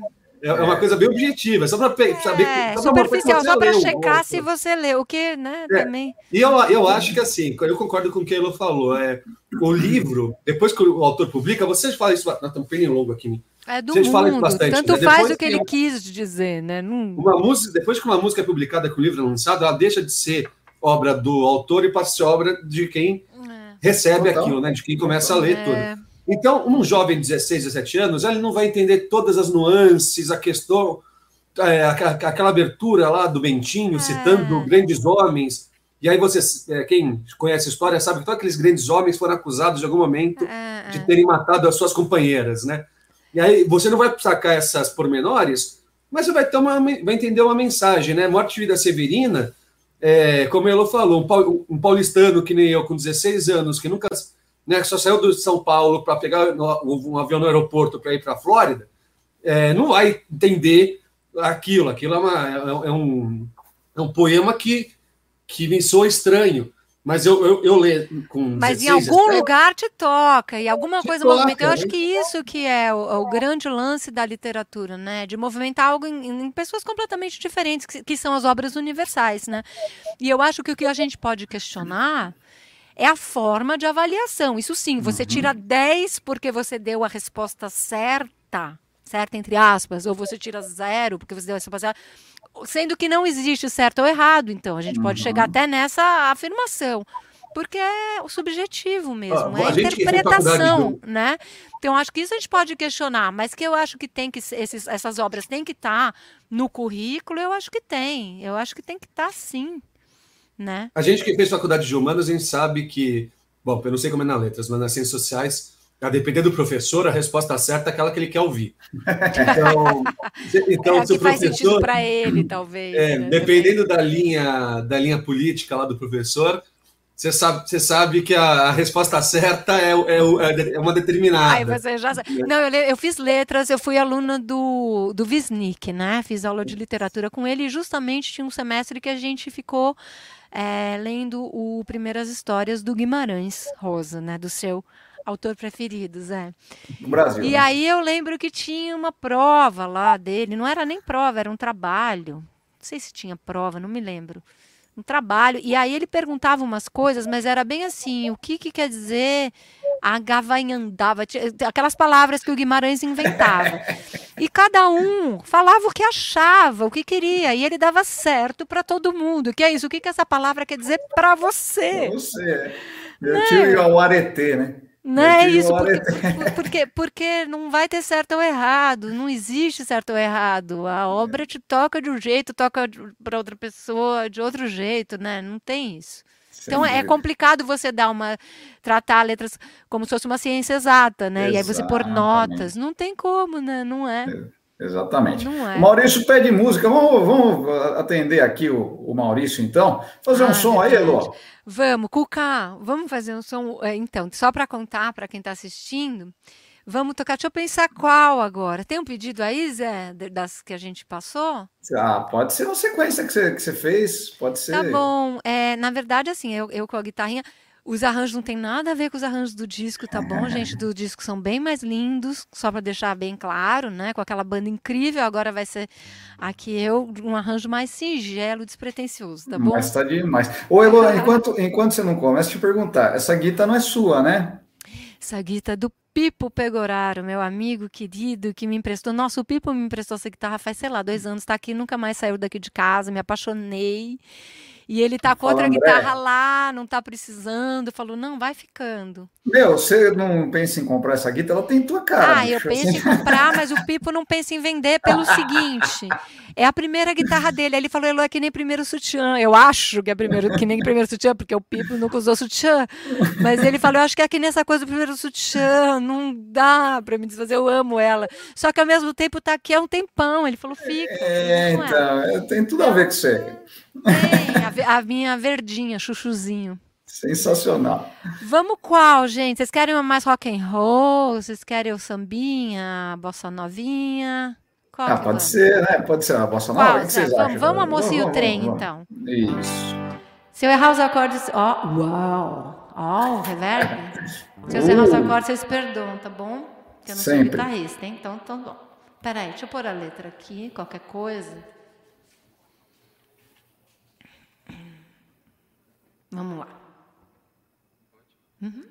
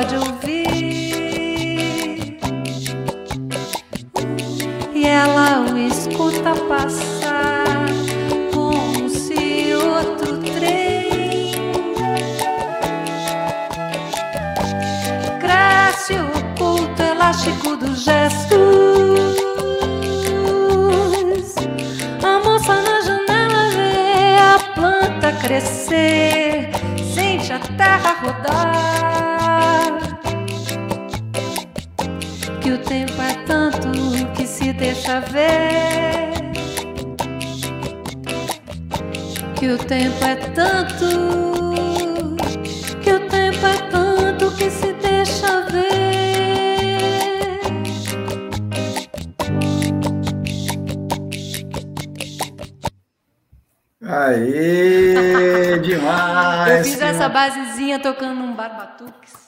Que mara é isso que eu ia falar, ó. Antes de tudo, Rodovalho Entrevista aqui toda quarta-feira, galera, patrocínio Sinfonia tem instrumentos musicais, hoje com Elô Ribeiro aqui. E aí, Elô, conta aí então. Galera que estava ouvindo aí, é, acha Hum. que tem uma percussão, aí um pandeiro e tal. Tem nada, fala aí, Elô. Então, que que é, é, então é, primeiro vamos fazer essa ressalva, que é outra história, né? No disco, estamos com aquela banda linda, Thomas na bateria fazendo aquela virada em 11, do Stan tocando a guitarra, o Zé. Tem o Cuca tocando saxofone nessa Ah, faixa, é? toca Que flauta. legal, que Tem, o legal. Cuca participa do disco. Ele tocou em outras faixas tocando metais também, com o Amilcar e o Douglas, né? Uma parte dos metais do Bexiga 70, que o, Tuca- o Cuca toca no Bexiga. É, é, vale a pena ressaltar isso aqui. Bexiga 70 é uma puta banda, cara. A galera de São Paulo normalmente conhece, né? O Cuca é sax de lá, Não né? só de São Paulo, hein, gente? É, Galera não só de São Paulo, geral, é. é. Exatamente, é. Cuca, dá, um- dá um salve aí, Cuca. Chega aí, dá Cuca, uma dá um salve, ó. está sendo requisitado para dar um salve, que estamos falando do Bexiga aqui. Pra você conhecer, pra Eu já conhecer. quero agradecer o Cuca, porque ele está dando todo o suporte técnico aqui. Ó. Aê, salve, seja bem-vindo. Vamos marcar um bate-papo com o Cuca aqui também. É, ó, ele não tá ouvindo que ele tá sem fone, mas ele já tinha topado. Ele tá Demorou. dentro. Então, mas como eu fugi do assunto porque eu vou ramificando, voltando à questão do pandeiro. Não tem pandeiro pelo seguinte. Então, no disco temos a bateria. Aqui, como eu ia é, tocar aqui hoje, e me sinto um pouco nua só com a, a guitarra, porque afinal eu não sou uma instrumentista, né? No, é, no aspecto técnico da palavra, né? Não tenho esse rigor. E aí eu, eu fiz uma basezinha, eu tocando percussão corporal mesmo. Então o que eu fiz, ó, vou mostrar para vocês. Já que Isso, boa. eu fiz um sambinha. Então assim, ó. E coloquei um shake. E aí eu fiz uma outra base de boquinha. Ah, não, boquinha eu não fiz. Fiz, fiz. Fez sim, fez sim.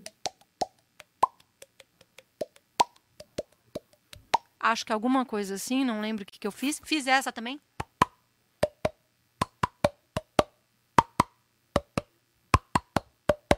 E aí dá essa sensação. E aí gravei vários canais, Que né, para dar uma massa, cara. que é a minha herança barbatuquiana, né? Herança não, porque eu ainda sou do barbatuques, mas é que é a minha verve barbatuquiana, né? Fiz uma percussãozinha corporal para dar aquele aconchego na hora de tocar, né? Já que é uma, um sambinha, uma bocinha nova, assim. Mas eu quero que vocês ouçam no disco, porque aí vocês vão entender do que, que eu tô falando, desse time da pesada aí. É a música se chama Moça e o Trem, é o poema do João Cabral, né? To- Tudo que eu. Quer dizer, tudo, só toquei essa, mas por enquanto. mas é, todas que eu preparei para tocar hoje, é, não vai dar tempo nem a pau, né, Zé? Porque a gente Ah, vai, a gente faz. mas gente faz. são todos os poemas, estão todos no álbum, no álbum Que A legal, Paisagem legal. Zero. O, o Elo, é, é muito louco esse lance da, da percussão corporal, né? A galera falando, ó, o Zion falou que em Colatina ele conhece Bexiga 70, o Barbatux também é um, é um grupo que é conhecido nacionalmente, né? A Fernanda ficou impressionada, que é muito legal. Titita bom. maravilhosa. Elo, eu falei para você que eu conheci algumas histórias suas rapidamente aqui, saindo um pouquinho do assunto, depois a gente volta para isso, que aí a gente Gente, vamos ramificar, eu adoro sair do assunto. Depois a gente volta. A gente tem esse problema, né, cara? Que é que a gente Não é um consegue tocar. problema, é uma virtude, eu adoro. Vamos falar. Não é, é que aproveitando o Barbatux, a Elo, a Elo não, a Lu, quando esteve aqui, eu, eu acho que talvez até assistindo uma, uma live da, Elo- da, da Lu com o Maurício, o, o Sousa, né? Eles estavam falando é, que você, até por ser de letras, né? A galera, quando vocês iam fazer turnê na Alemanha, você se, se falava com todo mundo lá em alemão, depois ia para o Japão, você falava japonês. você- Não, japonês eu já, é, não é verdade. Não, Japão a gente não foi, né? E eu não sei falar japonês, mas alemão é verdade. A Áustria a gente foi. Porque eu estudei num colégio alemão.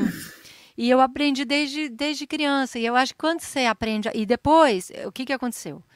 Sou apaixonada Porto Seguro? Porto Seguro, Porto Seguro, justamente. E aí, vizinho? Vai dizer que você estudou lá também. Não, E aí, objetivo. eu estudei lá. Eu também estudei no Objetivo no colegial. Eu não aguentava mais o Porto Seguro, porque aquele rigor, né? Aí no terceiro colegial eu falei, gente, eu quero a liberdade. Fui pro Objetivo, fiquei da pá virada. Tudo aquilo que eu sempre quis, né? Ma- é, foi muito bom. Mas voltando ao alemão e as línguas, né? Essa coisa, eu gosto muito de aprender línguas diferentes, né? Eu gosto muito de literatura, então e, aprendi alemão desde pequena, fiz também aulas no Goethe, né, no instituto, eh, também fiz aula de alemão lá, literatura, e na letras eu me formei em alemão, inclusive, né? Legal. Então eu, eu, eu tinha ba- bastante contato com a língua alemã. Só que depois que eu me formei, eu já, né, sempre toquei, sempre cantei e a música falou mais alto. Mas eu tenho essa coisa. Então eu nunca mais falei alemão. Só que quando a gente viajava em turnê com o Barbatux, alguns países eram de língua alemã. Então a gente foi para a Suíça, né? Foi para Zurique, então a Suíça alemã, a Áustria, a Alemanha, e ali eu, eu, eu punha em prática. Mas era engraçado que nos dois primeiros dias eu parecia uma pateta. Como é que fala aquilo mesmo? E aí a pessoa me falava, que eu falava, como é que fala isso em alemão? E a pessoa falava e eu lembrava que eu sabia, mas tinha esquecido. Porque isso que é o legal de você aprender quando você é criança. Fica tudo ali em algum lugar. Uhum. Mesmo assim, hoje nunca mais falei alemão. Mas eu acho que se eu for para a Alemanha, depois de uma semana eu vou estar de boas. É, porque é isso, eu aprendi quando era pequena. Então tá em algum lugar, alguma gaveta do meu cérebro, isso está lá. Né? E eu gosto, eu gosto bastante, né? Me atrai bastante isso, de falar as línguas, tenho uma paixão, assim. Elô, qual o apelido que Marcelo- você deu para o Marcelo Apeszato? É, ó, chegou na hora do bullying. Ah, e o Pizza, meu querido. Honra de ter estudado no Porto com a Elo, que me deu o apelido que tenho até hoje. Beijo, Elo. Que pizza. Querido, o Pizza, eu acho que é um dos meus amigos mais antigos, porque o Pizza, é, é isso, eu dei o apelido dele de Pizza, e ele até hoje é chamado de Pizza, inclusive o Pizza é médico, e ele é o Doutor Pizza. As pessoas chamam ele de Pizza até hoje, o apelido que eu dei na terceira série. Nossa, coitado. É, meu e esse apelido deve ter rendido- desde de quando eu era pivete lá na escola, no Por- Porto Segura. Esse, Tá esse vendo? apelido deve ter rendido tanta piada de duplo sentido pro. Não, gente, pizza só, só remete a coisa boa, pensa. Não. Pizza. É maravilhoso. Olha, Não, tá eu querido. direitinho, você viu, né, Zé? Eu falei Pizza. Marcelo. A Que dois- petzada, é, é pizza. Né? Não, mas era pizza porque ele tinha uma cara assim que era redondinho, eu achava que ele parecia uma pizza, eu não sei. Foi uma licença poética, vamos dizer assim. Tá vendo? Aquela coisa, eu sofri bullying, mas tô vivo, aí não dá certo. Não, tá olha, O Pizza não tá sofreu reclamando bullying, aqui, posso Tá te garantir. Nada, é um apelido queridíssimo. Que legal, a gente tem o grupo do WhatsApp dos colegas da escola, né? Todos temos, né? Vocês têm também? Não, eu não tenho contato com mais ninguém da escola, eu era detestado na escola. Eu não Meus tinha contato também, mas a gente se reencontrou no grupo do WhatsApp, foi muito louco. E é até engraçado porque tem divergências políticas, mas aí ninguém fala em política. sim. daí a gente fica... Ah, então, mas isso é um perigo. Na Fica minha, eu já, eu já é. saquei que a galera tem muito bolsominion lá, eu nem chego perto. Então, assim. É, aí é melhor. Mas aí eu já reparei que a gente fala de outras coisas ali, porque tem umas coisas. Mas o Esse Pizza é- não, não é nada bolsominion, certeza. Isso é um perigo. O Gui vai fazer uma pergunta para você, Lu, e aí depois a gente faz mais uma para dar tempo da gente tocar mais, né? mais Beleza, aí, vamos ser. lá. Vamos nessa. Fala, Gui. Não, vamos lá. O, é, eu, eu tô fazendo essa pergunta, tô querendo que vire meio que minha- a minha marca registrada aqui no programa, que eu já tá um ano fazendo com o Zé, e eu não tenho uma marca, eu não gosto disso, eu gosto de ser um homem de marcas. Então, eu vou. É, vão, vão ser. Para você, eu vou adaptar, tá? Eu vou fazer a normal, mas vou fazer outra também. Eu sempre pergunto para quem vem aqui é, o, que, o que. Se eu botar o Spotify da sua conta agora para tocar, quais são os artistas mais ouvidos ali, sabe? Sabe que no final do ano, que todo mundo Sei, publica os sei, artistas, sei. os estilos mais tocados no, no Instagram, Sei, sei. Sim, sim, sim. e eu vou estender para perguntar também quais são as suas maiores influências, se você tem influência do cinema, e se não tiver, quais são os filmes aí que você está assistindo, que você gosta, Tá, que, te, tá, vamos lá. que te toca. Bom, o Spotify, o que, que ele acusaria? Eu saquei isso, que chega no fim do ano ele mostra, e eu percebi que o que ele mostrava sempre era relativo a trabalhos que eu tinha tido e que eu tinha que estudar algumas músicas. Por exemplo, eu, eu faço parte, não sei se faço ou se fazia, porque agora na pandemia a gente parou um pouco, mas de um grupo de mulheres que tocam Beatles. E aí, eu sou a guitarrista, eu sou o George Harrison. E aí, eu passei aquele ano ouvindo, eh, ouvi minha vida inteira, mas eu ouvindo as músicas dos Beatles. Aí chegou no fim do ano, nossa, o que você mais ouviu foi Beatles. E eu comecei a sacar que era sempre isso. Eu ouvia muito algo que eu tinha que escutar porque eu ia tocar, porque eu estava trabalhando com aquilo, né? Mas olha, eu vou contar uma coisa que vocês- vão ficar chocados. Eu não sei se eu devia falar, mas eu ouço pouca música. É, Eu faço bastante, eu toco bastante, mas eu não paro para muito para escutar. Claro que eu tenho muitos amigos músicos que quando fazem lançamentos eu escuto, obviamente, gosto muito, prestigio, mas eu ouço pouco, gente. É engraçado isso, né? Eu acabo me alimentando de outras coisas. Eu lembro uma vez o Gerald Thomas deu uma entrevista e ele falou um teatrólogo, né, diretor, e ele falava assim, não, mas o meu alimento não é teatro, porque senão você fica ali, o teatro e o teatro e o teatro, e fica quase um, uma coisa incestuosa, que você se alimenta daquilo que você faz. Então ele fala, meu alimento é o cinema, meu alimento é o teatro. Meu- é, o teatro não, né? O teatro se fosse. Meu alimento é a música, sei lá, ele tinha ali as outras coisas, outras referências, né? Então eu tenho essa confissão a fazer que eu não ouço tanto, tanto. Mas, dois. obviamente, que adoro música, é minha vida, é minha paixão, né? Mas sei lá, o que que sairia no meu Spotify? Acho que é o som dos meus amigos, né? Tem o Lucas Gonçalves, que eu amo, que eu faço questão de falar, que é um grande compositor que vocês têm que conhecer, que está lançando um disco atrás do outro. O Lucas, assim, ele acorda, já está compondo, vai dormir, está compondo, acorda, está gravando, ele compõe, está lançando muitos discos bonitos. Meno Delpíquia, a Lu Horta, que tem um trabalho lindo, maravilhoso, que vocês têm que ouvir.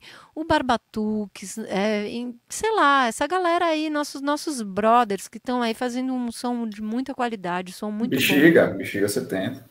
Bexiga 70. E o Atônito, Cuca, tem, eh, tem um trio que se chama Atônito Instrumental, que é sax, barítono, baixo e bateria. E eles fizeram essa formação que não tem guitarra, então eu sou muito louco, instrumental, que vale a pena também vocês darem uma escutada. É muito, muito, muito bom. É, Legal. Atônito. É Muito muito legal.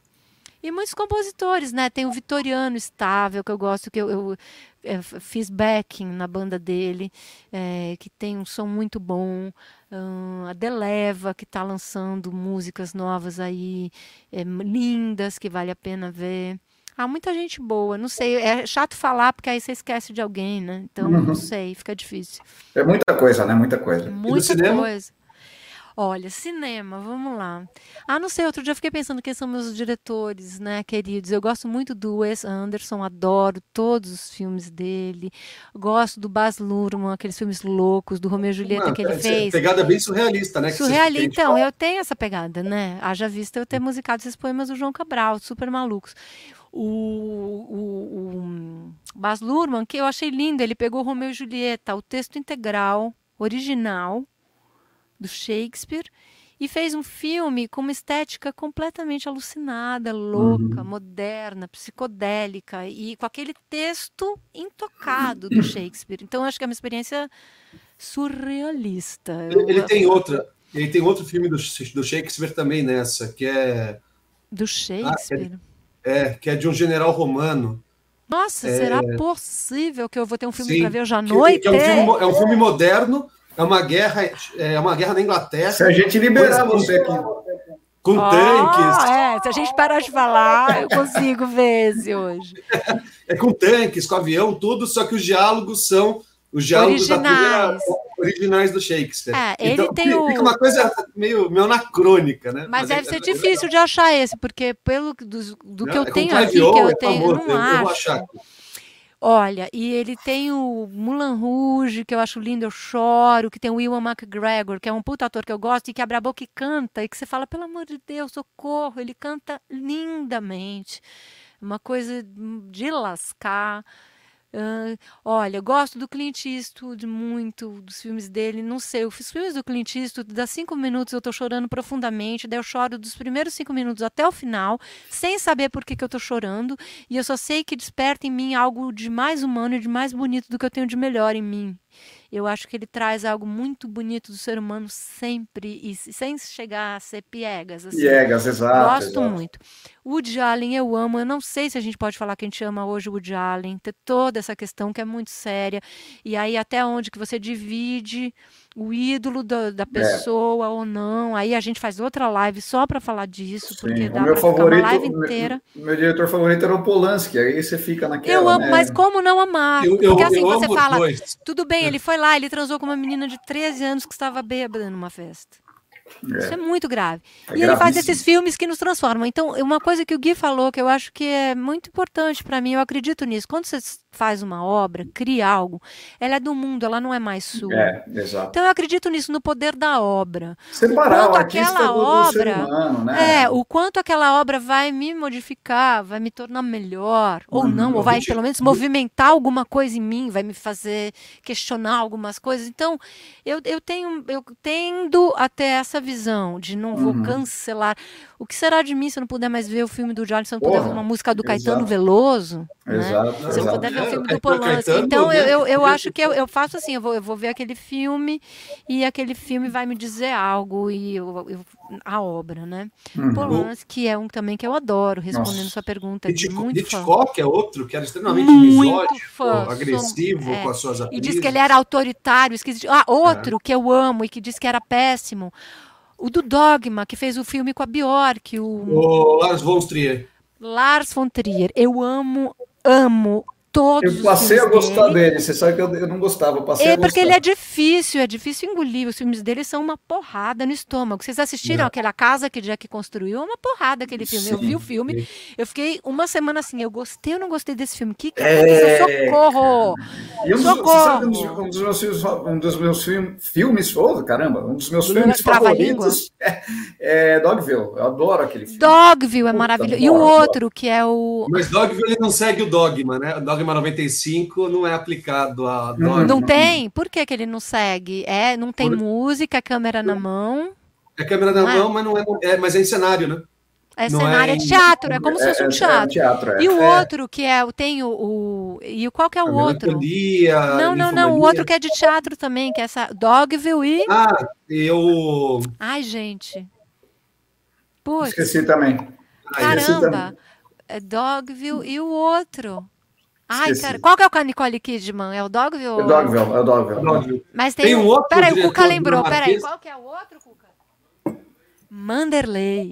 Manda, é isso. Manderley é o outro. E, mas o Lars von Trier, só falando, só parênteses, que disse que ele era um tirano na direção, disse que a Ele Bjork elogiou Hitler numa sessão de Cannes. Péssimo. Ele fez, Verdade? elogiou Hitler. Ah, eu entendo Hitler. Aí, é, é, sei lá o que, que ele quis dizer com Na isso. Mas quando você ouve a pessoa falando isso, você fala socorro, né? É, pelo amor de Deus, mas os filmes dele são obras-primas. E o. hum, Diz que a Bjork, depois que fez o filme, é cantando ou dançando no escuro? Eu sempre confundo o nome. É Ah, dançando, esse dançando no escuro. Acho que é Dançando no escuro, que é. foi o filme que eu mais chorei na minha vida, né? Que filme. Diz que ela, ela é. E a Bjork, gente, como se não bastasse ela ser a Bjork, absolutamente maravilhosa em tudo que ela faz, ela é uma puta atriz. que, que é ela naquele filme? E ela disse depois daquele filme que ela nunca mais ia fazer um filme. Tamanho Bom. o grau da, da- do trauma. Eu tenho raivinha da Bjork, com- sabia? Nossa, eu tenho paixão. É, eu, eu- eu conheci a Bjork Você é, conheceu a Bjork? Peraí, como, para é, tudo. Ela veio fazer, ela veio fazer uma apresentação em 2007 aqui no Team Festival em São Paulo. E ela tocou antes do Arctic Monkeys e do The Killers. Eu queria ver os dois. Eu vi esse show, eu fui. Eu fui Você foi? nesse Eu tava show. Fui, fui, 16 fui anos. nesse show. Eu, Eu tava fui. lá. Eu tinha a bem mais que atrasou. 16. bem mais que 16. Mas, Mas a aí? Bjork atrasou, atrasou o, show- o festival inteiro, porque ela fez uma baita. ela- o palco dela era bastante construído, tudo. Então atrasou em mais de uma hora e meia o festival. Ah, O guitarrista do The Killers entra completamente bêbado, quase, quase não consegue tocar. ah, mas é porque você estava envolvido com a produ- produção, aí você sofreu. É, mas a gente, como espectador, eu vi esse é show e falei: o que, que é esse show? Socorro! Eu achei absolutamente. Não, o show foi excelente. O Maravilhoso. problema foi o atraso. Deixa eu mudar um pouquinho aqui, porque, porque a gente não vai ter muito tempo para falar de tudo isso. A gente vai ter que fazer umas oito lives. Vamos aqui, fazer né? outras, Vamos, vai? vamos Combinado? várias, Fechou? Não, Elô, eu já, já fica aqui o convite. Toda segunda-feira eu faço no canal Sem Gravata live de cinema, é, ensinamento da cultura pop, né? Cinema, séries, filmes. Vamos, É, vamos. É, Essa segunda foi sobre Tarantino, vida e obra. Amo. amo. O, é, já teve Bacurau, já teve Último Samurai, já teve B-Movie. E aí, Olha Formiguinhas, que é com o Jalen. O, É, a voz né, dele, né? É. E, então tá convidado, Elô. Quando se quiser Já tá participar. aceito, vamos E nessa, vou vamos fazer adorar. mais várias aqui, de- se possível, presencial ainda, né? Pra gente. O Zé mas, com enfim. certeza tá sendo convidado. Gente, era para eu ter vacinado hoje. Aí eu não consegui, porque era o lançamento do álbum, eu fiquei na internet. Aí eu falei, nossa, então eu vou vacinar amanhã, mas a gente vai vacinar já já, né? Daqui É, o tá fim do chegando, ano, é, quem sabe a tá. gente pode encontrar, Eu né? tomei sábado a primeira dose, é verdade. Ei, viva! eu acho que logo a gente consegue, gente. É, Acho Vamos torcer. vamos fazer uma, vamos fazer uma, Vamos uma presencial. Mas o- o- deixa eu mudar um pouquinho. Ah, O Gui falou conheceu a Beyoncé. A, A Beyoncé, não, Bjork, a Bjork, perdão, a, a Bjork. Não confundir Beyoncé com a Bjork, É, não, não, Beyoncé, foi, é, foi, mas nada assim, foi um contra, mas é que... né? Tô brincando, É, não, é, tô é, enchendo o saco, você acha? Foi Eu não gosto da. Bjork, mas prefiro ela do que a Beyoncé. Foi uma- Gente, eu amo a. Bjork, mas eu entendo a sua, a su- o seu drama, Foi total. muito fora, foi- Mas, ó, mas ó, a Beyoncé, eu, eu não tenho nada muito a favor nem contra, assim, para mim é neutra, mas eu adoro a Beyoncé daquele, da- do, do, do- porque eu sou apaixonado, para mim, o cinema brasileiro vem acima de todos, né? E o, Cinema Nacional, Cinema Nacional maravilhoso. Glauber. E, exato, não, e muita, muito mais E gente, né? muita coisa, então foi só uma frase de efeito. Sim, sim, sim. e depois tem o, o Opaió, né? Que tem a Beyoncé lá, lembra da Beyoncé no, no Opaió? Com o Olodum. Nossa, maravilhoso, amo aquilo. Que coisa linda. Maravilhoso. Mas enfim, mas voltando a, a Bjork e a Beyoncé, e não era nenhum nem outro, né? O Gui falou conheceu a Bjork. Você conheceu, Elo? Conta um pouco pra gente como é que foi isso. Você conheceu Bob McFerrin, né? E também o- você tem um lance também com o Hermeto, né? Conta esses lances aí Ai, pra nós. Olha, não sei se eu posso dizer assim, eu conheci, porque não é que eu fiquei brother dele, fiquei batendo papo com ele, fiquei amiga, não é isso, vamos, não vamos romantizar. Mas o fato é que sim, dividi o palco com ambos, né? Com tanto com o Bob como com o Hermeto e das maiores emoções da vida. Então, Como é começando que foi pelo- isso? Que que Começando aconteceu? pelo Bob. Gente, o Bob é um problema seríssimo. O que, que é o Bob, gente? Primeiro, assim, sempre fui muito fã. Ele tem eh, essa linguagem, né, que se aproxima muito do que o Barbatux faz, do improviso, né, e de criar na hora, de fazer música na hora com o outro, né? Então, ele sempre teve isso de durante os shows dele, ele chama pessoas da plateia para tocarem com ele, para interagirem musicalmente com ele. É uma característica dele, do som que ele faz. E o que, tá, o que aconteceu é, são duas coisas do Bob. Eu vou contar as duas, tá bom? Já que você perguntou. Ah, são duas? É, Olha são só. duas coisas. Eu não sei a qual você se refere, mas tem duas. Então, a primeira coisa foi um show que o Bob McFerrin veio fazer no Teatro Municipal, aqui em São Paulo. E ele estava em turnê. E então era praxe já. Em cada cidade que ele ia, a produção dele entrava em contato com algum grupo musical que dialogasse com a estética dele, com o jeito de fazer música dele, para abrir o show dele, para tocar antes e também para fazer algo com ele durante o show. Então, quando ele veio para São Paulo, a produção dele entrou em contato com o Barbatuques, com o Barbatuques e com a Badi Assad. A gente e a Badi. E oh. chamaram a gente para fazer um som com ele. Então, a gente tocou um pouco das nossas músicas e depois a gente tocou com ele. E a gente foi à tarde para o municipal passar o som com o Bob. Daí segura a tietagem, respira, vamos lá. E aí a gente começou a tocar com ele, improvisar e foi um momento lindo. E todo o show dele se pauta pela improvisação. Então a gente tocou com ele. É, e aí durante o show ele também chamou pessoas da plateia para fazerem um show com ele. Então essa foi a é primeira experiência. É super experiência. intuitivo, né, Lu? É orgânico, é, é. É, é, é, a forma de fazer música na qual eu acredito. Uhum. Eu acredito música assim, desse jeito. Para mim, música você faz com o outro e a improvisação, para mim, é tudo. Você abrir esse portal para criar, para ver o que que vem. Aquela coisa da musa que a gente estava falando, né? Do que que vem, porque às uhum. vezes você está tão fechado na forma, em regra, que precisa também. Não vou falar que não precisa ter esse lado, mas é muito importante para mim respeitar essa o espontâneo na música, o que vem que você não sabe de onde, não sabe como e às vezes brotam pérolas. Muitas vezes estou gravando aqui em casa, produzindo algumas coisas e tem coisas que, nossa, eu errei ou eu fiz isso e depois quando você vai ouvir eu, eu incorporo, porque eu acho que também nada é por acaso. O que vem vem porque está ali de alguma forma pulsando, né? É, e então eu respeito muito isso que eu falo, não mexe para não atrapalhar, quase, né? E aí do Bob, então teve isso, que a gente tocou no show dele, o Barbatux, e, e, não só a gente abriu o show, tocou antes, e depois a gente fez um som com ele, que foi maior emoção, e durante o show ele chamou também pessoas da plateia para. Teve um momento que foi lindo, que ele chamou a Nina, que é a mulher do João Simão, do Barbatux. Uhum. A Nina, ele chamou ela, ela é bailarina, né? Formada em dança pela Unicamp e ela foi dançar e ele criava uma música a partir da dança dela e ela criava a dança a partir do que ele estava criando na música na hora. Então era a música que estava fazendo ele criando a música na hora e ela dançando, criando aquilo na hora também, né? Foi muito legal. Então esse foi a primeira primeiro momento assim que eu conheci ele. Aí sei lá, algum tempo depois, dois anos depois, três, não sei, o Bob McFerrin voltou para São Paulo, foi fazer o show no Bourbon Street e aí eu comprei ingresso, fui assistir e eu já sabia que ele tinha essa pegada de chamar gente da plateia para fazer um som com ele. Aí eu fui com uma amiga, com a Lu, também do Barbatux, não é a Lu Horta, é a Lu Sestari. Aí eu falei, ai, Lu, se ele chamar, eu vou. vai, vai, você tem que ir, vai. Eu vou, se ele chamar, eu vou. Aí estamos assistindo o show, chega uma hora ele para assim e põe o microfone assim, pega um segundo microfone e fica assim, ó, pro público. E a galera não entendeu. Ninguém entendeu o que, que ele estava fazendo assim. Eu falava, Lu, ele tá chamando. Ela falou, vai, vai. Eu falei, não vou, não vou. vai, ela, você tem que ir. Eu falei, não vou, não vou. E fiquei congelada. Não vou, não vou, querendo ir, coração na boca, querendo ir. Falei, não vou. Nessa, vem um cara indo em direção a ele. O cara levantou, não sei se levantou, foi andando em direção a ele. Eu falei, pronto, o cara vai, né? Aí falei, pronto, Lu, o cara foi. O cara passa reto, o cara era o garçom. Nessa, quando eu vi que o cara passou reto, eu falei, eu vou! E aí eu fui. Peguei o mic, daí eu fiquei improvisando com ele, olhinho no olho ali. Foi essa e aí foi, foi demais, porque é isso, é música que você faz na hora, né? E daí teve isso. Então, mas não é assim que eu sou amiga do Bob. teve, teve esses momentos. Teve essas duas ocasiões que eu toquei com ele com o Barbatuques e uma num show dele, que eu improvisei com ele, que foi demais. Assim, eu fiquei super. Nossa, você acha? Totalmente feliz ali, mas foi ali no palco aquele momento que rolou. Super gostoso de improvisar junto com ele.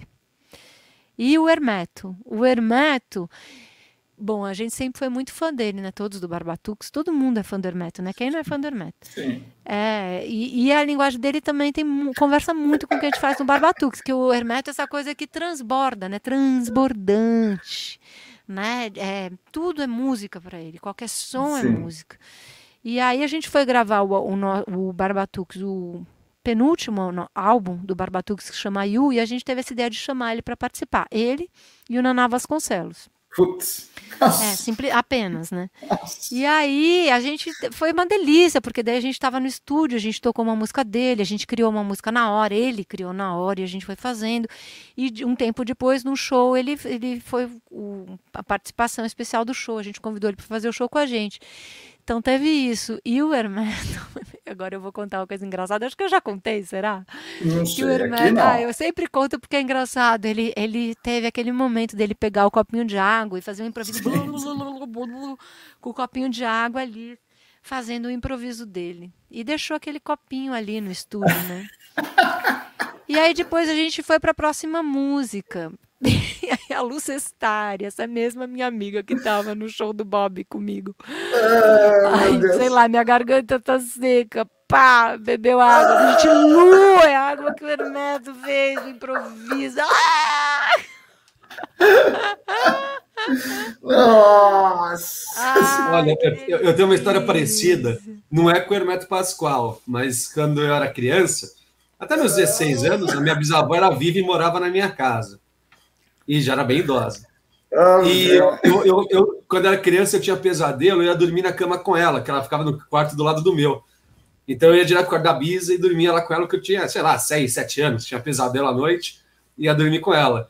E uma vez eu peguei o copo d'água que estava do lado da cama. Dentadura, dentadura. Óbvio. Ó, ó.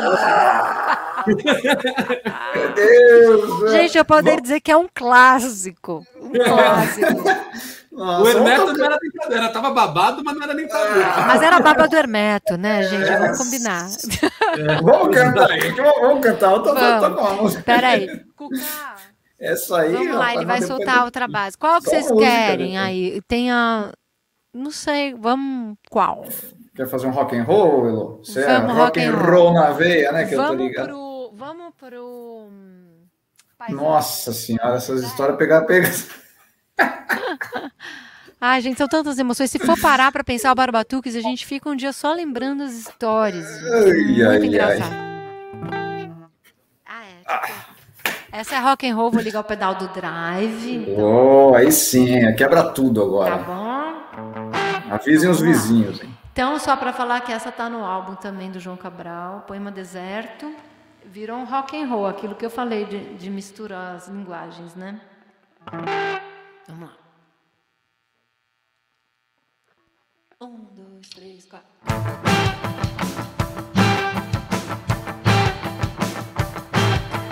Todas as transformações, todos os imprevistos se davam sem o meu consentimento.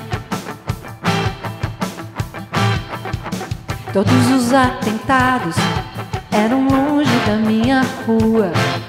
Nem mesmo pelo telefone me jogavam uma bomba. Alguém multiplicava, alguém tirava retratos. Nunca seria dentro do meu quarto. Alguém multiplicava, alguém tirava retratos. Nunca seria dentro do meu quarto, onde nenhuma evidência era provável. Havia também alguém que perguntava que não tiro de revólver, ou a casa subitamente às escuras. Eu me anulo, me suicido, percorro longas distâncias inalteradas, te te executo a cada momento e em cada esquina. Eu me anulo, me suicido, percorro longas distâncias inalteradas, te te executo a cada momento e em cada esquina. A cada momento e em cada esquina.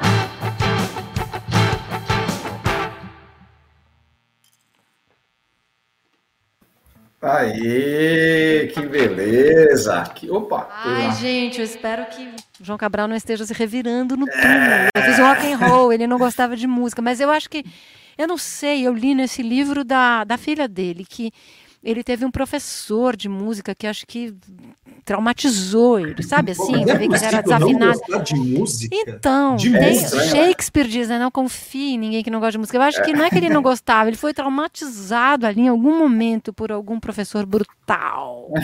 É Só pode ser isso, né? Imagina.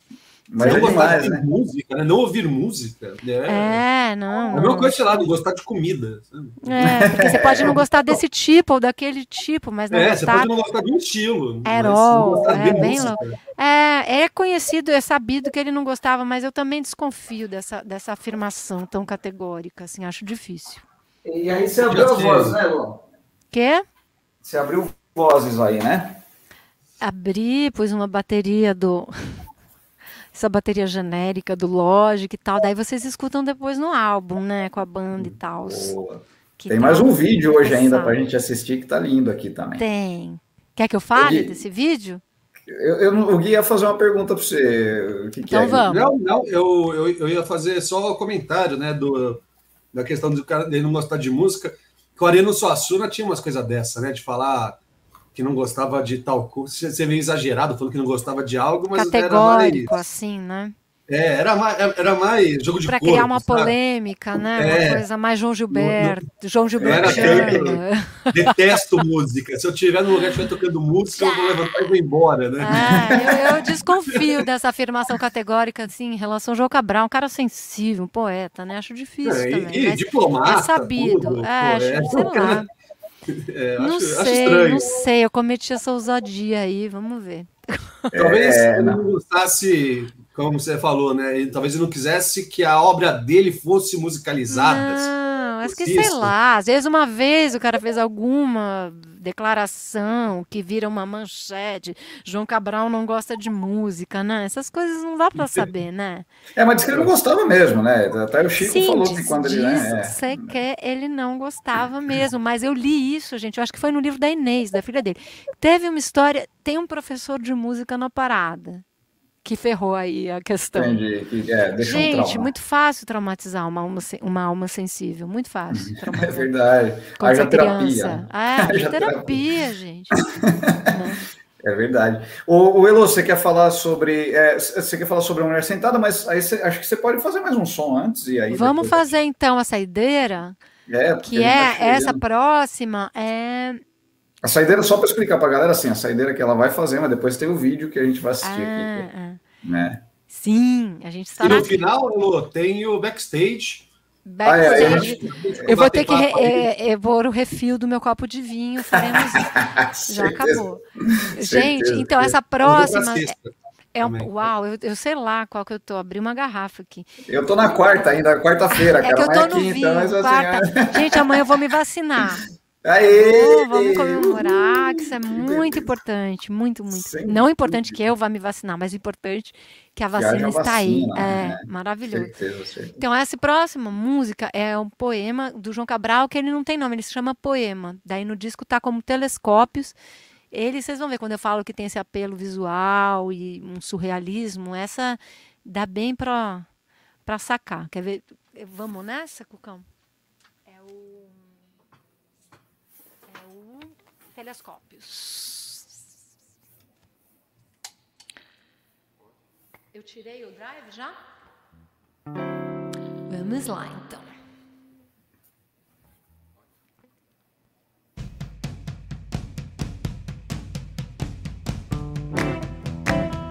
Meus olhos têm telescópios espiando a rua,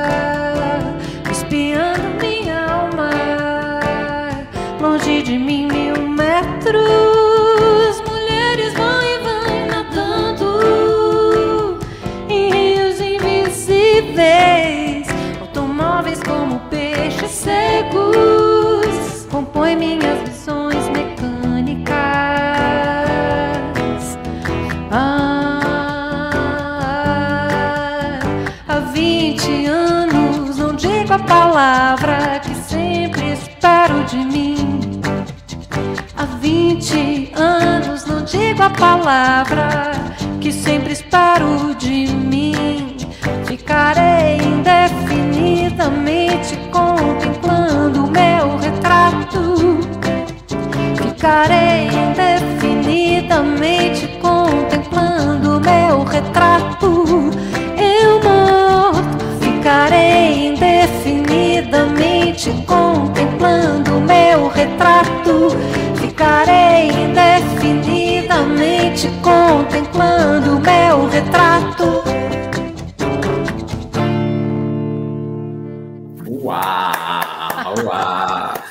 essas aberturas são sensacionais. Você adoro. gosta? Eu fico me divertindo. Peraí.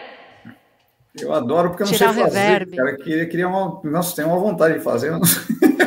Cê- eu adoro abrir voz. Eu falo, eu brinco, que a pessoa fala a voz, eu já tô pensando a terça, a quinta, eu já abro, eu já. Eu sempre tive assim uma coisa. Para mim, o lance é a harmonia. Eu, eu sou a pessoa da harmonia. Então eu já tenho esse ouvido harmônico, eu já ouço tudo aberto, assim. Tem que, Que até delícia. me segurar. O Zé Negro até falou, pelo menos, não precisa abrir tanto. Ele até deu umas podadas, e, e ainda bem, porque senão eu ia abrir voz em tudo. Mas eu adoro, eu adoro abrir voz. É lindo demais. Nossa, Ah, adoro eu também. acho- gosto. Eu não sei, acho que é porque eu ouvi muito Beatles na vida. O Gui tinha perguntado as influências da vida, né? Eu ouvi muito. Qual, qual o CD Beatles. favorito, Elo?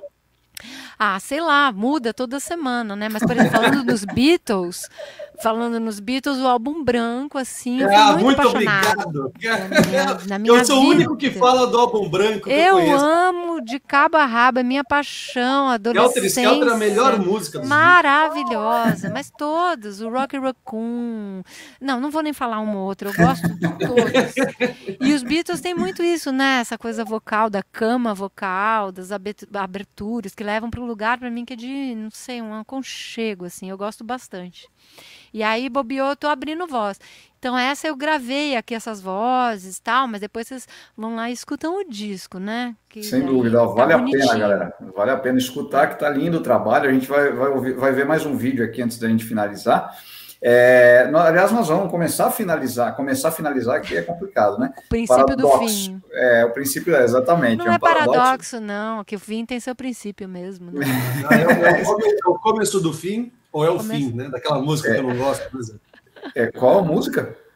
Eu vou partir. Ah, sim, da sim. cidade. Ai, que linda essa Linda, música. linda, linda, Que linda. bom que você lembrou. É a música de término do namoro. E uma Vital rosa Farias. nunca mais desabrochou. Eu não quero. Vital Nossa, Farias, grande Vital Farias, Farias. grande Maravilhosa, compositor. maravilhosa. E, e- e tem aquele poema do Haroldo de Campos, é, como é que é? Começo aqui, meço aqui o meu começo, ou recomeço. De quem que é? Do Haroldo de Campos? Não sei. Ou não do conheço. Álvaro de Campos? Não conhece? Nossa, isso é lindo. Começo aqui e meço aqui o meu começo, ou recomeço. Ai, Nossa, manda pra mim. Vou mandar, maravilhoso. E, e aí o, o Gui citou aí, é, Veja a Margarida, do, do Linda. Vital, maravilhosa, né? Li- li- Linda demais mesmo. Eu cantava Mas- essa música num grupo vocal feminino que eu cantei. Acho que eu cantei assim, Tatuí, aí que eu falei que eu fui cantar em Tatuí. É mesmo? Eu era essa música, a gente tinha esse arranjo. Que legal, olha que delícia, que delícia. Então, a gente vai começar a finalizar, como diz, então, né? E eu quero agradecer já todo mundo, mais uma vez, mais uma quarta-feira. Sempre delícia essas quartas-feiras aqui maravilhosas. Gui, obrigado mais uma vez pela presença. Elô também. Eu vou deixar o espaço de vocês aí. Já deixar aqui convidados, quarta-feira que vem, temos novamente às 20 horas Rodovalho Entrevista. Patrocínio da Sinfonieta Instrumentos Musicais. Lembrando que dia 30 tem o, o sorteio do violão Janine Start, eu vou fazer lá da loja. E quarta-feira que vem, ah, quem estará aqui com a gente. Ops, espera um pouquinho. Quem estará aqui com a gente na quarta-feira que vem, Cida Moreira, uma artista incrível, né? Multiartista, Ah, atriz, cantora, pianista, enfim, Poderosa. poderosíssima, né? Então, Cida Moreira, quarta-feira que vem, estará aqui conosco. Então, estão todos convidados aí novamente, né, para sempre participarem. É, eu vou deixar vocês fazerem as considerações finais e aí eu solto o vídeo e a gente fica para o nosso petit comitê ali. Beleza, então eu, eu, eu vou começar, Elô, para você ficar com o final aí, o tempo que você desejar. O, vou agradecer ao Zé pelo convite mais uma vez. Elô, muito prazer conhecê-la. Muito, você é muito talentosa, adorei todas as músicas. Obrigada. as influências são também né, é, parecidas. Eu gosto de muita coisa que você gosta aí também. É sempre bacana, né? A gente ver. É curioso, né? Porque a gente, a gente acaba sempre gostando de quem gosta da mesma coisa que a gente. É uma coisa meio narcisi, narcisística nossa, né? Mas, enfim, é. é afinidades, afinidades. É, não, mas é que o álbum branco realmente. é, o outro convidado aqui também, a gente falou bastante de Beatles. Aí eu comentei, pô, meu álbum favorito é o álbum branco. Ele, ah, nossa, né, que é meio comum. Muita gente prefere Sgt. Pepper. Quem que foi? Eu não lembro. Ah, faz um mês por aí. Foi, foi o. Ah, não vou lembrar o nome do cara. Puxa, agora fiquei curioso. Eu não lembro. Acho que foi, foi esse mês ou mês passado. Tá. E, e aí ela falou primeiro, ela falou álbum branco, eu falei, ah, pô, aí sim.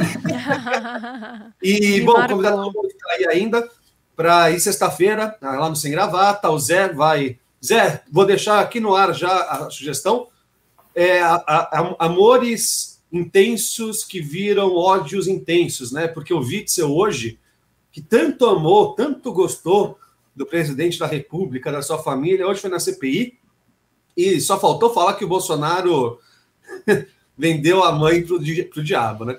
Então, é, fica aí a sugestão, Zé, da Witzel e Bolsonaro, uma relação intensa, né?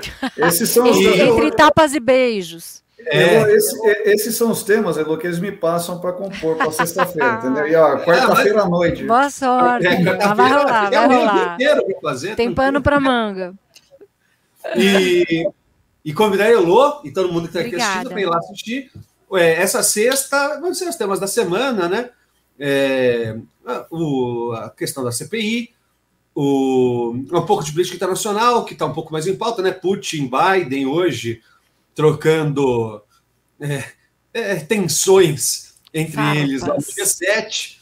O, enfim, temas vão surgem durante a live. A gente também lê muito comentário, então quem quiser ir lá e pautar um pouco a live, está sempre convidado. Sempre que vocês falam, a gente lê e, e repercute. Então é isso, um, um beijo aí para todo mundo que nos assistiu e Elô, por favor. Obrigada. Ah, queria agradecer, que delícia esse papo, Zé, Gui, muito prazer, sempre uma delícia estar aqui falando sobre arte, movimentando um pouco, né? É, então, um dia especial para mim, então calhou de ser hoje essa live. Eu achei demais que a gente pôde conversar um pouquinho sobre esse lançamento. Deixo aqui meu agradecimento a todo mundo que está envolvido nesse álbum, né, que eu lancei hoje, ao Selo Sesc, a todos os músicos, e, e as pessoas que estão ajudando, a Titita, a Flávia, o pessoal, Titita, o Renan, o pessoal do selo Sesc, o Ricardo Tifona, o Wagner Palazzi, as pessoas que viabilizaram esse, esse, esse projeto. Zé Nigro, produtor do disco, todos os músicos, Thomas, Dustan, Samuca, Cuca, Almilcar, Douglas, Bruno, Barbatuques, Alzira, Maurício, agora temos que falar todos para não deixar ninguém de fora. É, então, agradeço muito. E o vídeo que a gente vai assistir agora, que é a Mulher Sentada, é, é um vídeo da Jojo Issa, né? Uma artista visual maravilhosa de colagem. Vocês vão ver que ela faz um trabalho incrível e que eu achei que tinha muito a ver com a psicodelia do poema do João Cabral, porque a colagem é essa visão fragmentada, né, da colagem teve muito a ver com a, esse surrealismo poético que a gente vê nesse, nesse poema A Mulher Sentada. Então espero que vocês gostem. Agradeço demais e convido a todos que escutem o álbum, né? Tá? Eu também convido... Vocês acham nas plataformas, Elo Ribeiro, o álbum chama A Paisagem Zero. Recomendo, tá maravilhoso. Só um detalhezinho, a Maurício Pereira já esteve aqui, Lu Horta esteve aqui, Alzira estará, não sei exatamente a data, mas a Alzira já está marcada aqui também. Então, assim, linda. é um timaço que vem aqui frequentando o Composição Sem Limites, o Rodovar Entrevista, e é sempre bom ter a presença de vocês para que vocês possam, quem não conhece, possa conhecer esses trabalhos maravilhosos, e quem conhece, possa divulgar cada vez mais. Elô, parabéns pelo seu trabalho, Muito parabéns obrigada. Pelo, pelo, pelo lançamento desse disco incrível, né, que você está tá produzindo aí, tá, tá divulgando, fazendo, enfim, lançando, criando. E brigadíssimo pela presença. Eu sempre falo, quem vem aqui uma vez não vem uma só, você já não veio uma só, você já está na segunda. Já está na segunda. já tá muitas, que venham muitas outras. Muitas outras portas escancaradíssimas aqui. Eba, um obrigada, beijo para todos. Beijos. vamos ver então a mulher sentada, que vale a pena. Um vídeo lindíssimo também para finalizar. E quarta-feira que vem aguardamos vocês para entrevista com Cida é, Moreira. Vai ser um prazer ver vocês aqui novamente. Beijo a todos, até quarta-feira. E vamos agradecer a todos que estão aí assistindo e que estiveram conosco. Sem dúvida, um prazerzaço, venham sempre.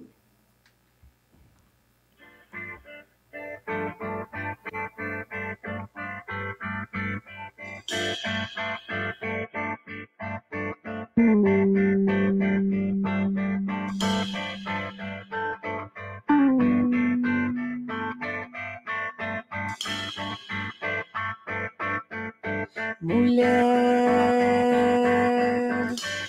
mulher e pombos, mulher entre sonhos, nuvens nos seus olhos, nuvens sobre seus cabelos.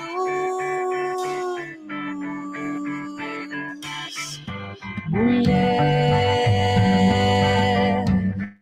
mulher pombos, mulher entre sonhos, nuvens nos seus olhos, nuvens sobre seus cabelos. Visita espera na sala, notícia no telefone. A primavera lembra a janela.